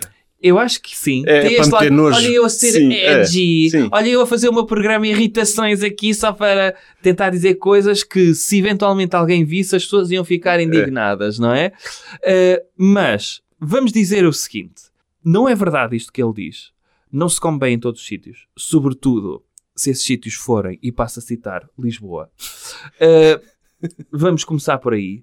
Ponto 2. Ele pode soltar o velho do restelo que quiser, mas ninguém diz totalmente que a nossa comida é boa. A quantidade de vezes, por exemplo, que nós já falámos que, pá, se calhar o bacalhau na consoada pode ser sobrevalorizado, ou que o cozido à portuguesa não é assim tão bom. Sim, está tudo bem. Mas agora que é efetivamente mau, também não, não digo isso Sim, abertamente. não é mau, até porque há muita variedade. Não é? No, Uhum. Há de gastronomia do Alentejo, do Minho, do, Sim. do Porto. Pronto, Todo- todos é os sítios têm os seus pratos típicos. Há coisas boas, há coisas más. Dizer que toda a comida portuguesa é, má é extraordinário. E, e depois a dieta mediterrânica que... Não vai falar disso. Ah, Vai falar da dieta mediterrânica. Ok. Então... Então, a mim basta-me responder que essa cozinha portuguesa de que me falam assenta quase toda na gordura e no sal. E em muito açúcar, quando se socorrem das sobremesas para ganhar o argumento. E vou mais longe nesta minha cruzada. De cada vez que me falam de um novo restaurante de sushi que acaba de abrir no Chiado, Há um problema muito grave em Trás-os-Montes e que não posso perder, claro, ou de uma nova dieta que implica comer vagas de que nunca ninguém tinha ouvido falar na semana passada, disparo de imediato sem pedir licença. Então a nossa comida não é boa, não vos serve? Hã? Lógica. Sim, porque um gajo não pode comer sushi de vez em quando e francesinha no dia seguinte. Não. Meu caro, meu caro, a comida, portanto, é boa, garantem-me, mas pelos vistos não serve para comer, só para gabar. para comer é o ceviche, as mules, o sushi, os cupcakes, os batidos de vegetais, os tailandeses, dominicanos, chineses e típicos pubs à inglesa, sem esquecer os kebabs, os caris, as pizzas em forno a lenha de zimbro, os hambúrgueres gourmet, os gelados artesanais ou as saladas extravagantes, etc. Foda-se. É uma oferta. Aliás, Ele onde tá- é que se come bom ceviche aqui em Alvar, Sérgio? Não sei. Mas... Foda-se a sério. Não, ma- ma- mas é, é que eu acho normal, Hum. o ser humano normal, não o português, o ser humano normal, de ter curiosidade de experimentar outros tipos de gastronomia. Uhum. Não é aquela coisa de dizer a minha é melhor, por isso nunca vou tocar em sushi. Epá, não, é. Isso parece, Não, mas parece a a minha avó, lógica- não é? Queres a lógica irrefutável de Buxeri Mendes? Ele diz: por cada restaurante regional que abre num centro comercial, Ah, sim. Há 17 de hambúrgueres e pizzas a rodeá-lo. Porque, e a verdade é esta, não estamos muito interessados em comer a nossa comida. Lógica irrefutável. Há mais hamburguerias gourmet do que restaurantes dedicados a chanfana. Logo, chanfana não é assim tão boa. Há mais pessoas a ler José Rodrigues Santos do que Buxeri Mendes. Logo, Buxeri Mendes é mau. Oh, caralho, aquilo apanhou-me. Pois. Mas, Eh, mas- Quantas pessoas, Sérgio, têm tempo para confeccionar uma chanfana durante uma semana de trabalho? E quanto custa fazer uma chanfana versus comprar douradinhos no hipermercado? Isto quer dizer que se comes mais douradinhos, logo douradinhos é melhor que chanfana. é melhor que chanfana. É isso a É, lógica, não é? E, e esse indicador de comida de shopping, de praça de alimentação, que é as pessoas. Ah, eu vou à minha experiência gastronómica à praça de alimentação do Colombo. Olha, só tenho um McDonald's, Sim. Burger King Yeah. e ali um de comida tradicional portuguesa. Não, vou, Opa. vou à comida tradicional portuguesa porque é melhor gastronomia. E então, isto é uma, uma cruzada dele, porque se calhar nunca soube apreciar esta comida, que é, durante anos não toquei em nada do que seriam os emblemas desta qualidade. Uma criança tem alguma dificuldade em achar graça. A feijoada, jardineira, ensopado borrego, iscas, caldo verde ou encharcada, lampreia de ovos, barriga de freira. Depois fui aprendendo a gostar e admito sem problema que em certas ocasiões um belo cozido nos sabe pela vida, que um leite creme, como fazia a minha tia, é um prazer de chorar de alegria por estarmos vivos. A questão é que é só de vez em quando, muito de vez em quando, e é cada vez menos. Já não aguento estar a digerir uma feijoada durante 15 dias, ou engordar meio quilo em cada lado, só porque o tocinho do céu está maravilhoso. Pá, Ninguém diz que ele. Ninguém. ninguém diz que ele tem que comer Não, não há um. feijoada todos os dias. Pois não há um defensor da gastronomia portuguesa que diga: olha, todos os dias tens de comer cozida portuguesa e leite creme no final, senão não és português. Não há ninguém que diga Então, isso. para ele, falar bem da comida portuguesa é tão absurdo como se as pessoas dissessem que temos rei ou que Angola ainda é uma colónia. É uma comparação excelente, não é? É, sim. E agora ele socorre-se, atenção, quando tu não tens argumentos, quando é só uma irritação tua, mas ele vai socorrer. Até os chefes de cozinha modernos o vão repetindo, apesar de reclamarem versões pessoais dos pratos que, apressam-se a dizer, respeitam fielmente o original. Chega-se ao cúmulo e os mil e um médicos, especialistas, conselheiros e autores de livros, estudos e demais trabalhos sobre saúde, dietas e novos hábitos, não se, não se atreverem a pôr demasiado em causa esta nossa gastronomia, para sendo viver numa teocracia em que o Deus castigador do património gastronómico os condenará aos quintos dos infernos de- se se atreverem a falar mal das papas de serrabulho. Há um wokeismo, ok? Dos portugueses em relação à sua gastronomia. Mas ele está a ser também desonesto. Porque quando se fala da dieta mediterrânica, é das saladas, é do uso do Ah, azeite. mas ele diz aqui: Ah. dieta mediterrânica, não me façam rir. Porque a acreditar no que dizem cientistas e investigadores, essa tal dieta implica, quanto muito, um fio de azeite, um copito de vinho tinto e uns grelos salteados em pouquíssima gordura, com uma Pois. proteína grelhada, não meio quilo de batata a murro, a envolver um charco de azeite, num bacalhau afogado em sal, muito menos uma feijoada com todos, em especial enchidos de toda a espécie, chispe e orelha, regada com duas garrafas de tinto e uma tigelada para desembuchar. Mas ninguém diz isso. Aí é que eu estou a dizer que ele está a ser desonesto. Está, está a levar ao absurdo uma coisa que a dieta mediterrânica, que esses tais médicos especialistas defendem, é isso que ele está a dizer. Yeah. É uma dieta equilibrada, com legumes e, e- e azeite e não sei o quê. Não é papas de sarrabulho. É. Tu não vês um único médico a dizer, epá, olha, mas papas de sarrabulho faz bem. Não, porque não faz, de facto. Yeah. Ninguém vai comer papas de sarrabulho a dizer, ah, isto eu hoje estou de dieta, manda-me aí vir umas papas. Não. É desonesto isso. É, mas calma, que há um subtexto nisto, Sérgio. Porque até o nosso vinho antigamente era mau. E então houve eh, engenheiros, enólogos modernaços que converteram o vinho bom, mas com novas técnicas. E o que ele está a defender é que a gastronomia portuguesa não deve desaparecer, deve sim ser atualizada. Hum. E isto para dizer o quê? Amor semelhante temos aos produtos tradicionais, como se o progresso fosse um carcinoma que matasse a pureza das coisas. A maneira antiga, a maneira como faziam e o antigamente em geral são o repositório da qualidade e da excelência. Sim, concordo. Era muito mais puro lavar a roupa no inverno na, na água gelada de um riacho que metê-la na aborrecida máquina de lavar. E talvez fosse, de facto, mais desafiante tentar curar uma tuberculose com infusões e panos frios na testa que com antibióticos, que, como sabemos, só fazem mal. Isso é que era bom! Melhor ainda era arrancar dentes com alicate e anestesiar com aguardente. Basicamente, o que ele está a dizer é que problema dele é estarmos agarrados ao passado. Sei lá, por exemplo, a investir em TVs, quando, ou ser eh, programador de televisões, quando o futuro é o, e o presente já é a internet. O streaming, sim. Portanto, eu não sei como é que o Buxeri Mendes está agarrado ainda à SIC, quando podia estar agarrado ao YouTube, a ser programador do YouTube, não é? Ele, ele provavelmente está envolvido na Cicopto. É. Mas, Sim. mas eu, eu não, al- alguém que diga mal de antibióticos para além de maluquinhos é uma cena portuguesa isso? Outra coisa. Alguém, alguém critica a máquina de lavar roupa? Pá, não sei. Eu, nunca ouvi ninguém a dizer é pá, ele isto quer agora fazer esta comparação. que merda, já não vamos para o rio lavar a, Ele a quer roupa. fazer esta comparação precisamente para criticar a comida. Pois. Pá, é. Pronto, ok. São estas. Porque- Ele, ele é o campeão do whataboutism. É. Neste sentido, não é? De utilizar um assunto incomparável para fazer comparações. Pô, Aquele que está a dizer que, que temos de cá um tipo de comida superior, que é os hambúrgueres e a ceviche, Uhum. e que nós devíamos abraçar que, são, que esse tipo de comida é melhor do que a nossa. É. Pá. Nós somos uns parolos. Somos parolos e que não, não, não, não, Gostamos da nossa comida e somos uns parolos. Sabes quando é que somos parolos também? Quando os estrangeiros falam bem de nós. Ah, pois, esse, esse clássico. Esse clássico, não é? Pá, ficamos orgulhosos quando falam bem de nós. Tu sentes-te bem quando és elogiado? Sim. És um parolo. Ok? És um parolo. Eu fui ver também estudos sobre isto e investigadores dizem que pá, receber elogios eleva-nos o nível de dopamina. Logo, faz-nos bem.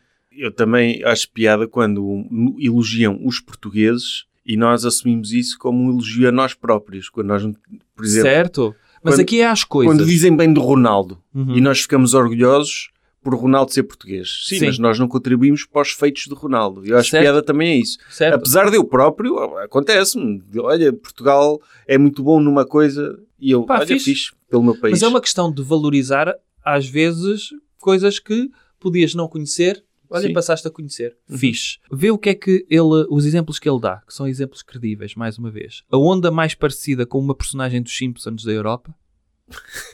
A receita de pudim flan mais an- amiga do ambiente do mundo.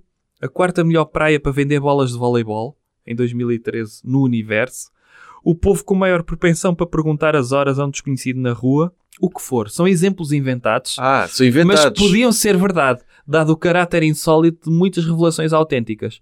Ora, Depois ele não dá exemplos. Fala aqui da, da, da Mas- Nazaré. Mas espera, ele dá, dá esses exemplos ridículos. Eu ia dizer, acreditando que eles eram reais, Yeah. que às vezes isso são manobras de marketing. E ele sendo gajo de marketing devia perceber que, é, por exemplo, esse exemplo que ele dá da praia onde é mais provável acontecer não sei o quê. Uhum. Muitas vezes as marcas criam esses press releases e os jorna- e jornalistas, como são mal pagos e têm de escrever a metro para poderem ter cliques, fazem grandes títulos com isso e ao mesmo tempo estão a fazer publicidade a uma coisa qualquer ou a um lobby qualquer. Mas isso não é, os portugueses não têm orgulho na merda da praia onde é mais, onde as bolas de Berlim são melhores.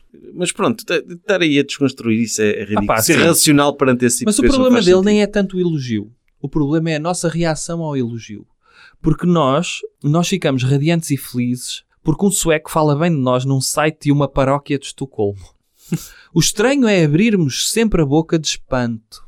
O problema é este, que é, o problema afinal não é o elogio, é o facto de ficarmos estupefactos porque os parolos portugueses não valorizam o que é nosso, pá. Mas depois, agora, agora que, por exemplo, temos uma crise de habitação, sobretudo em Porto de Lisboa, muito provocada por Yeah. eh, alojamento local, quando os portugueses criticam os estrangeiros e os nómadas digitais, e às vezes injustamente, porque Yeah. eles não têm culpa, de- de- os estrangeiros não têm culpa de vivermos nesta crise de habitação, são um sintoma dela. Hum. Dizem-nos, ah, são xenófobos, estamos a ser xenófobos e temos de, é de valorizar os estrangeiros que nos ajudam tanto. Portanto, decidam-se. Yeah, yeah, é? yeah. Esse tipo de argumentos é, é pobrezinho. Yeah. É pobrezinho. E, e nem toda a gente fica impressionada com elogios de estrangeiros, sobretudo Opa, é, esses é isso. E bacopos. depois, lá está, Pedro Buxeri não fica. E dá aqui um exemplo também muito credível e, sobretudo, aquilo que nós devíamos fazer, que é o jornalista do Washington Post acha os nossos elétricos charmosos. Quem somos nós para discordar? E mais, temos o direito de estragar o dia ao homem dizendo que em St. Louis são mais bonitos? Claro que não. Ah, Até porque ele sabe como são os elétricos de St. Louis. Lá está, St. Louis Sérgio. não, não é, não é um Meteste- parolo como nós. meteste o dedo na ferida que é é que nem sequer contestamos as notícias que falam bem sobre nós viajando para todas as cidades do mundo só para ver quem é que tem efetivamente os elétricos mais catitas. A beleza, ainda por cima, é cientificamente comprovável. É, é que para, Dizer que algo é charmoso, pá, não. Algo mais charmoso. é que para nós, parolos, que só conhecemos os elétricos de Lisboa, Sim. pá, é muito bonito. Agora, se conhecêssemos os de São Francisco e os de St. Louis, aí é que víamos que eram elétricos e cagávamos completamente nos nossos. Sim. Mas para isso, se calhar, temos de ser parolos e temos de viajar para esses sítios. É, temos de ser parolos. Portanto, não, não há forma de ganhar. Não há, não há. Não há forma de não. Tam- Estamos sempre a perder. Estamos quase a acabar, Sérgio, e eu queria dar-te aqui a fórmula para tu deixares de ser português em 10 passos, com os resultados garantidos. Ok? Passo número 1. Um, evita os outros, o teu coração agradece. Está Tá bem. Ok? Evitar os outros, que outras pessoas, em geral. Sim. Ok. Sim. Viver isolado, sim, é resulta. O meu coração Pá. vai adorar isso. Evita os outros, a ideia é deixa de culpar os outros e começa-te Ah. a culpar a ti próprio. Ah, sim, sim, sim. Ok? sim. Responsabilizar-me. Responsabiliza-te. Uh, respeita aos horários e compromissos. A tua energia é outra. Ok, isso é fixe. Ok? Para de invejar e prefere saladas. Isso, eu vou dizer que é um conceito típico de coach, Hum. mas eu concordo também. Ok. Não, não ganhamos nada em estar a... a com As inveja. conspirações são más para ti, opta por frutos secos. Hã? É Não. diz aqui. As conspirações... São más para ti. E depois ele mete aqui uma piadola. Opta por frutos secos. Faz-te bem à saúde. Em vez de estares na conversa no café a falar com um senhor que diz que O 11 de setembro... "Yeah, foi- essas sim. cenas, epá, fica sozinho a comer frutos secos. Vai-te fazer melhor à saúde. Ok, está bem. Dá seguimento às coisas, percebes? Não fiques pela rama. Uhum. Ok, senhor LinkedIn. Está bem? E come mais peixe. Tem tento, é tenha atento nas opiniões. Mastigue bem os, os alimentos. Pá, tua opinião não precisa ser a primeira coisa que te vem à boca. Também é verdade. E, Ok. e, sobretudo, evitem escrever livros com opiniões se a tua opinião também não for grande merda. É verdade. Uh, ouvir só te fará bem. É a refeição mais importante. E não precisas estar sempre a falar, Sérgio. Mas para que é que eu ouvir- eu vou ouvir esses parolos todos que me rodeiam? Justificações, desculpas e atenuantes engordam. Pede desculpa e olha-te ao espelho com um sorriso. Que humildade. É, olha, Gosto da forma como ele recomenda humildade aos outros. Sim. Tem piada. ser ciclotímico só te prejudica. Opta por temperar com ervas aromáticas. Hum, tá bem. Ter a mania que és esperto afeta o coração. A ideia de que enganaste o vendedor da Remax, epá, fiz grande negócio. Pronto. Faz mal. Abandona o Chico Esperto. Pronto. Sim. Como é que nós podemos evoluir então? E já há uma evolução, nesta altura havia uma evolução que era os millennials que estavam a Sim. viajar. Uhum. Os millennials são felizes, relativamente jovens, parecem à vontade na sua pele, com sorrisos próprios de quem se orgulha do que fez. São os sorrisos de quem conquistou qualquer coisa. Normalmente os homens têm barba rala e elas são morenas, talvez com um pouco de peso a mais. Os novos imigrantes têm este aspecto Hum. ok? E para eles, com estes não se brinca. Com estes imigrantes. Com os antigos brinca-se. Os parolos, Ah, sim. sabes? Que deram o salto para a Com- França, que iam Agora, trabalhar. Os expats, não. Agora, estes não. Os cérebros. Exatamente. Estes são muito mais chocantes. Porque têm licenciaturas em Sociologia ou Comunicação Social. Ah, foda-se. Não. Sonhos perdidos de uma carreira como professor de Biologia do secundário ou como arquitetos. Assentar tijolo qualquer um assenta. Agora, licenciar-se na independente ou na lusófona, só com muito esforço. É impressionante. Porque uma coisa é alguém iletrado que não quis ir eh, ser pastor e fugiu para a França e acabou por comprar um Mercedes em segunda mão 20 anos depois. Outra é alguém com mestrado em serviço social, capa, batina e tatuagens, a quem toda a gente fechou as portas em Lisboa. Hum. Cuidado! Já reparaste, essa, esse é o mindset dos imigrantes piegas, não é? É. Daqueles que saíram do país tristes, Claro. como é normal, Yeah. e que, a quem chamavam os piegas. É pá, façam-se à vida, saiam da zona de conforto. Já reparaste que agora, em que Os pais do Buxeri Mendes entram neste conceito são de... imigrantes, Não são imigrantes, mas são gajos de ciências sociais também. Pois. E ele próprio. Mas que por acaso teve a sorte de se ingrar cá. Agora, ele não acha que é sorte. Ma- É mas, mérito. mas a questão é, muitos imigrantes nem sequer são de ciências sociais, são engenheiros e médicos e Shhh. enfermeiros. isso. ao Mas, de qualquer forma, o, o- eu, a forma como agora se fala desses imigrantes, Hum. eh, agora que temos um governo com o qual ele discorda, já são ah pá, os cérebros, já são os jovens que fogem porque se pagam muitos impostos. Claro. E eu, eu, sinceramente, é triste isso. Mas quer esses millennials que ele está a caricaturar, quer o pessoal atual que imigra Claro. porque não tem hipótese de trabalhar Sim, cá. não vamos É segmentar. tudo a mesma coisa, não vamos sim. segmentar consoante a cor do governo que está, Pois, que está é, a- é- é isso. E, e essa, eh, essa coisa de chamar aos imigrantes chorões, Yeah. ah, puta que pariu, não são, meu, estou a fazer pela vida. E, E queres mais uma história credível? Eles não construíram bairros nos arredores de Paris, mas desenharam os Simpsons em Lego. Ou dão aulas de inglês numa escola da Índia e têm as redes sociais para saber se o Benfica perdeu ou se Santos ainda é zona da noite na capital. vão à internet esses imigrantes. E, e- e quantos imigrantes é, é que, é que andam a desenhar legos? Hum. Isso, isso é, é um- é um- é uma população representativa Não, no meio é, dos imigrantes. Sobretudo, o que ele diz é, se estão lá fora, tornam-se logo mais importantes. A ideia de que quem foi inteligente e arguto foi o português de barba rala em Riga, que aliás constata, sem aparente mágoa, plenamente realizado e felicíssimo, com um sorriso franco, de quem só tem mesmo saudades do mar de Olhão ou das francesinhas de Lousada. Ok? Talvez esteja demasiado feliz, mas provavelmente é impressão, é apenas impressão nossa. Ele Que sabianço, meu. Yeah. Sim, Porque- sabemos mais ou menos que só em Paris há quase 2 milhões de imigras, mas que importa isso agora, que estamos a escutar histórias emocionantes, dramáticas, aventureiras e extraordinárias desta Liliana bailarina de Chaves que vive hoje em Florença e está prestes a abalar para Nova York. Epá, de Chaves e de- da Francinha de Lousada e do Mar de Olhão. Essa... E, e sabes, que, sabes de onde é que isso vem? De de onde é que essa análise vem? De- Ele deve ter visto uma reportagem em que um imigrante qualquer, português, disse mal do Passos Coelho. Yeah. E ficou tão fodido Que todos Que criou imigrantes... toda uma, uma, uma panóplia de fazer uma personagens cruzada contra millennials. contra os imigrantes que são bailarinas em Florença, os imigrantes que desenham legos. E Yeah. Eu, por acaso, lembro, havia um português que era designer de legos Yeah. e que tinha bastante Um sucesso. português. Um. E, e, de facto apareceu em reportagens porque é uma coisa inusitada. E esse gajo já não é designer de legos, é um youtuber que faz reviews de legos que tem milhões de seguidores. Sim. Ele faz vida disso, é a paixão dele, mas não é, não há mais de 10 portugueses a fazer isso. Eu estou a dizer 10, estou a ser generoso. Ou que justifique ser usado como exemplo Sim. no livro do Buxeri Mendes, não é?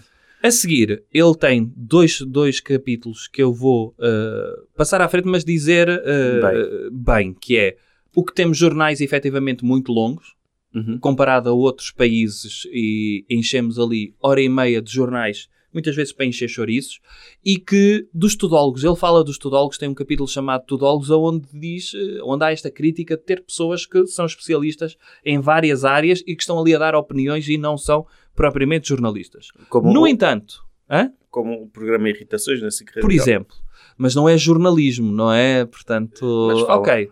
Mas percebes?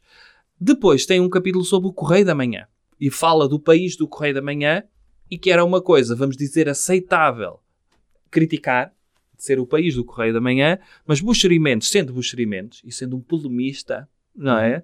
O gajo do contra, ele diz que é de longe o mais comprado eh, do país e o mais odiado. Para nós, nas nossas conversas, é o símbolo do que desprezamos e daquilo que julgamos só acontecer aos outros. No entanto, isto é uma opinião de um elitista. Uhum. Porque as pessoas que leem não odeiam o facto de estarem a ler o Correio da Manhã. Pois. Certo? Ou, ou odeiam e leem como guilty pleasure. Também há muito. Agora, interpreta tu isto. O sensacionalismo que está presente no Correio da Manhã e que é acusado ao Correio da Manhã, que se distingue do jornalismo e que tanto nos repugna, mistura exibicionismo com desgraças e os males do mundo, mas também ao reconhecer que enterramos a cabeça na areia, porque o Correio da Manhã não inventa aqueles crimes. Alguém os comete, alguém sofre com eles e alguém terá de ser penalizado pela justiça. Preferimos não saber? Não é bem isso, diríamos. O problema é o sensacionalismo. Pois, exatamente. E a seguir diz, e termina assim: O Correio da Manhã, que surgiu pouco depois do 25 de abril de 1974, é dos poucos jornais a crescer e a aumentar a sua influência. No fundo, é o reflexo do país. É, eu acho que isso é uma candidatura espontânea dele, que é se falhar na SIC, tem hipótese para o outro lado. Tem- é? Acho que é mais isso, digo eu. Termina, e vamos terminar aqui este programa com atacar millennials, que é eh, ir para fora por causa do cá dentro. Em muitos casos, o viajar é o novo ir ao café. Eu tive a ver estatísticas de viajar. E as estatísticas, desde 2001, eh, com variações durante os anos da crise, precisamente, 52% das pessoas viajam. Isto é, seja dentro do país, seja para fora, em 2001. Em 2019, 53% viajaram, quer para fora, quer cá dentro. O que quer dizer que não há uma variação, não é uma coisa recente de millennial, portanto, 2001 não eram os millennials que estavam a viajar, mas os fenómenos mais recentes têm a ver com as low cost. E então esta é a crítica que ele faz, que é, o que interessa a estes millennials é, pá, terem uma experiência, mesmo que seja um desconforto viajar naqueles aviões, comam em restaurantes maus, durmam em sítios maus, eh, o que interessa é mesmo a experiência. Epá, sim. Eu não estou a ver qual é o problema. Viajar é tão fortemente valorizado que melhor que a viagem que se vai fazer só mesmo outra viagem, mas mais para longe. E com um gin na mão, que parece que não se bebe outra coisa nos dias de hoje. Esse também envelheceu bem. Já não se bebe tanto gin, mas Yeah. havia essa moda de facto, do balão de gin. Mas, E o enfim, problema dele não é viajar, é viajar-se mal, percebes? pois, mas é- essa ideia de, de- do pessoal mais novo viajar e submeter-se situações mais desconfortáveis para poder viajar não é nova. Não. A geração dele tinha o Interrail, Yeah. que o pessoal também andava a dormir em qualquer lado e em comboios e tudo, e todos descarregados, pá, porque queriam conhecer coisas. E acho que estar a, a ver isso como algo mau, eu acho que é Opa, Não, é espetacular. espetacular. Não, o problema dele é quando as pessoas vão viajar, e ele mete aqui entre aspas, a Madrid, não as vejo propriamente interessadas em ir ver a Guernica do Picasso ou quando vão a Amsterdão. Uh, ninguém me fala da ronda da noite de Rembrandt. Isso toda a gente fará, pensam eles. Que- as pessoas querem experiências únicas de ir ao café. E eu penso assim: há pessoas que podem não se interessar por isso. E, e- e há, E são menos e viajantes. há montes de gente a ver a Guernica. Epá, pô. Há montes de gente que vai, portanto, essa generalização não funciona. Sim, sim, Está sim. no Museu Rainha Sofia, não é? Yeah, yeah. montes de gente vai lá. Em Amsterdão, tu podes ir às coffee shops Uhum. E podes ir ao Museu do Rembrandt não, Sim, sim. ou ao do Van Gogh. Acho que, aliás, o de Van Gogh, toda a gente vai. Conheço montes de gente que já foi. Parolos. São parolos. Sim, sim. Quer dizer, não sei. Nesse caso não são, não é?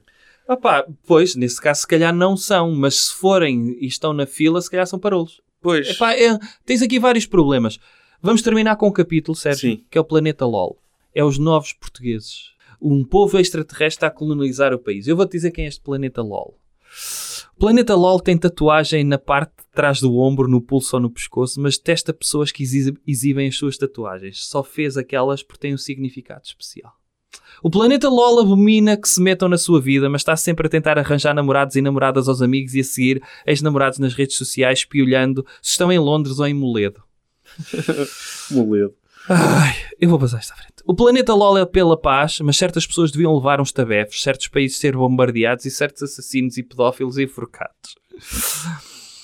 O planeta LOL tem imenso potencial, bastava que o mundo o soubesse reconhecer. O planeta LOL gosta de ciclos de cinema, festivais de comentários e filmes independentes, mas nunca tem tempo para ir ou nunca arranja companhia. Por falar em cinema, ainda ontem chorou à brava com aquele filme Lamechas americano.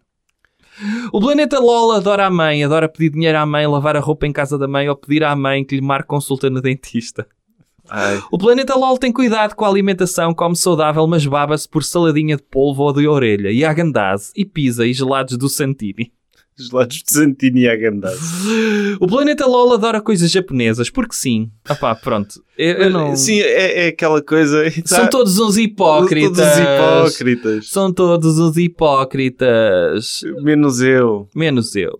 Essa, essa crítica à hipocrisia. Ma- Mas eu adoro sempre quando inventam um gajo. Eu vou inventar um gajo que me vai irritar muito. Eu vou escrever sobre ele. Hum. E tem, opá, é engraçado isso. Pronto, é isso. Que é, é o que ele faz. Ele termina o livro, então, o capítulo sobre a crise, e basicamente para dizer que Portugal, afinal, não vive em crise. A crise já existia, o que existe é picos de indignação sobre crises. As pessoas não se apercebem porque estão adormecidas que sempre viveram em crise. Nunca fizeram foi nada para mudar o chip para elas próprias, individualmente, saírem da crise. Ok? Pá, Explicando-me Pedro, apesar de tudo em Portugal estar, a estar ou viver em crise desde sempre, de cada vez que surge uma nova crise, é como se o esquentador se desligasse a meio do duche sem que o percebêssemos. Neste caso não era do duche, era do banho de imersão. Pedro, há pessoas com fome. Há pessoas com fome. Há pessoas sem casa, Pedro. Queres um momento Raquel Varela para terminar? Espera aí. Essa, essa coisa de "Ah, nós sempre vivemos em crise é mesmo pimenta no cu dos outros é refresco. Ah pá, é, é incrível. Crise é a palavra que encontramos para dizer que a vida é a vida real e, portanto, muitas vezes não é como gostaríamos. Crise é a palavra que descreve que temos mesmo de ser adultos porque só para algumas crianças é que a vida é quase sempre boa entre o leite com chocolate, as férias grandes, a Playstation e as aulas de surf.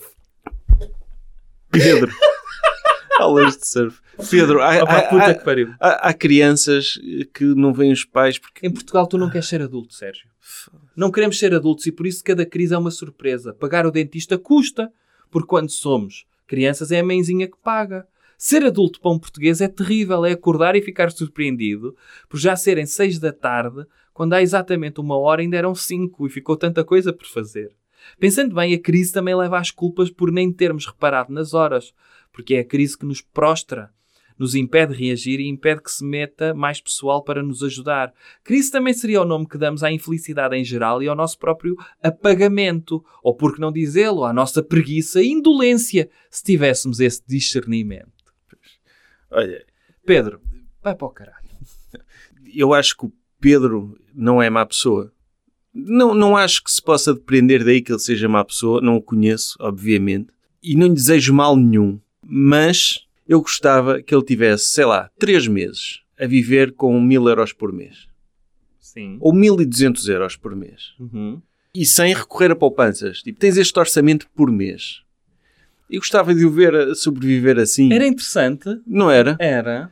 Lá está, se quer 1200 é muito porque eu não sei se ele tem filhos ou se calhar se já tem filhos já saíram de casa, mas partindo do princípio que ele tem um, que ele está num casal que tem dois filhos, Tem dois filhos, sim. E acho que a mais recente nasceu em 2005, portanto É, tem 18 anos pois. agora. sim, ok, está a sair de casa então, mas pronto, um casal com dois filhos menores e que ele tem de gerir um orçamento médio Ele da família disso. portuguesa, Se 1200 as pessoas estão a receber Por mês. 1.200 euros é porque não souberam, não almejaram, não mudaram o chip para conseguirem mais. e eu estou a dizer 1200 euros que é um ordenado acima da, da mediana.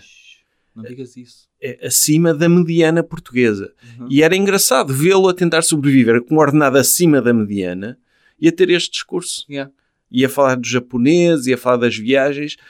E eu não tenho nada contra que, que as pessoas privilegiadas, porque acho, pá, as pessoas não têm culpa de privilégio com que cresceram a culpa ou não com é que essa. vivem. Acho que o, o que são responsáveis é pela falta de empatia. É isso. Ah, É isso. É uma pessoa ter privilégio, mas ter a noção do seu próprio privilégio. sim. E de olhar à volta e dizer nem toda a gente teve a sorte que eu tenho, portanto, se calhar vou tentar Yeah. ter cuidado na forma como falo ou na condescendência que eu tenho. Enfim, eh, posto isto, Quantas pizzas dás deste livro, da- tu primeiro. Pá, este livro... Eu, eu não sei se não estou calejado já de tão irritado que fiquei nesta... hum, e tentei ler isto com outro espírito. Hum, tens dois capítulos que atenuam aqui o nível de piscice deste livro. Uhum. Mas leva, eh, para mim, 9 em 10. Nove? Sim. Opa, eu do que ouvi ia dizer sete. Hum. Porquê? Porque ele escreve bem, É muito palavroso. é palavroso, Os exemplos não são... Isto é um ensaio. É. E de repente tu tens um ensaio que tens duas ou três referências de estudos de psicologia Uhum. e a partir daí é falar de Portugal e os exemplos de Portugal que ele tem são coisas inventadas na cabeça dele, é pá, retira ao lado do ensaio Uhum. isto ia para a ficção. Uma coisa é a minha irritação com os portugueses. Eu acho que podia. Era um título até mais à imagem dele. Uhum. Pá, o que me irrita nos portugueses. Os portugueses deviam ser outra coisa. Eu vou fazer o novo português. O Homo portucalensis. Percebes? Opa, por exemplo, o, o nosso amigo Pedro Santo, ele tem um livro que é Manual das Irritações, não sei o quê, que é super engraçado. É, é isto, Mas é sobre portugueses também, não é? não é sobre portugueses. Portugalidade. Sim, Ou manias, não é? é sobre manias. Ele não diz que é sobre portugueses, é sobre as coisas que o irritam no dia a dia. Se ele vive em Portugal, à partida Yeah. lida mais com portugueses. Ele, opá, e é super engraçado. É o que o Pedro Buxerimentos tenta fazer, mas é super engraçado. É o gajo do Bruno Aleixo, Claro. portanto, das melhores pessoas a escrever humor em Portugal. Sim. E eu gosto deste género de coisa. De, Também eu, eu à partida É, gostaria disto. pois. Agora, partir deste distanciamento, porque tu mesmo quando tens um objeto de estudo, pá, mergulhas no objeto de estudo e não há nenhum nível de mergulho aqui Uhum. Sim. ao molhar os pés, sabes? Eh, Mas não tem de haver mergulho se a cena dele fosse, olha, merdas que me irritam no dia a ah, dia. pronto. sem essa autoridade de generalizar, dizer os E sem o portugueses. subtexto, isto é- sem o subtexto da lição de moral do género portugueses, mudem. sim. Deixem de ser portugueses. Mas eu, eu vou dizer sete por causa da escrita, Hum. por ter coisas, uh, insights interessantes e por achar que é importante, quer para mim, quer para ti, termos o exercício de empatia de entrar na cabeça de um Beto. Ah. Portanto, é interessante esse aspecto. Vamos ver como é que os Betos então pensam. dá oito pizzas, é isso? Dá. Ah, dá oito, sim. Ok. Vamos ver como é que os Betos pensam. Yeah. Eu acho esse insight interessante. E Yeah. acho que aprende- acabamos por aprender. Sim. Uh, e- Mas são demasiados, meu. Andamos a aprender demasiado com betos cronistas. Sim, E andamos. três nomes, fosca-se. Andamos porque eles têm, de facto, uh, ao contrário do que eles acham, eles são muito ouvidos. Têm São muito, tempo de ouvidos antena. E existe mundo para além de- das imediações de Lisboa. E, É. e o percurso que eles fazem para o Algarve. E, e é Ou que para a depois, Comporta, que é mais perto e agora. é que depois nós temos estes posterimentos, geração X, a dizer isto dos millennials, que entretanto os millennials já envelheceram. Yeah. Uh, e agora temos millennials, que são os Pedro, Pedro Buxerimentos em relação à geração Z. É uma coisa cíclica. E na geração Z já há uns quantos betos a aparecerem no É espaço o velho do mediático. Restelo. E são sempre a mesma merda de betos, com nomes estrangeiros, com a mesma experiência de vida, a dizer as mesmas coisas. Yeah. E, e irrita-me. E estou Yeah. farto destas vozes. No entanto, acho que é interessante conhecer esta voz, porque é o tipo de pessoa que o Essa de Queiroz satirizou. Claro. Que continua a existir. Uhum. O gajo privilegiado, medíocre, de boas famílias, que acha que é superior a todos, e continua a existir e vai existir sempre. E é um arquétipo do português Sim. que eu acho que deve existir noutros países, mas É como isso vivemos mesmo. aqui. E pronto, é isto. Para a semana, há um livro do caralho. Para compensar este, É. eh, que o episódio já vai longo e não vamos. Olha, redes sociais, etc. Tchau, até à próxima. Livros da Pizza. Um podcast de Bruno Henriques. e Sérgio Duarte. Isto é uma música royalty free.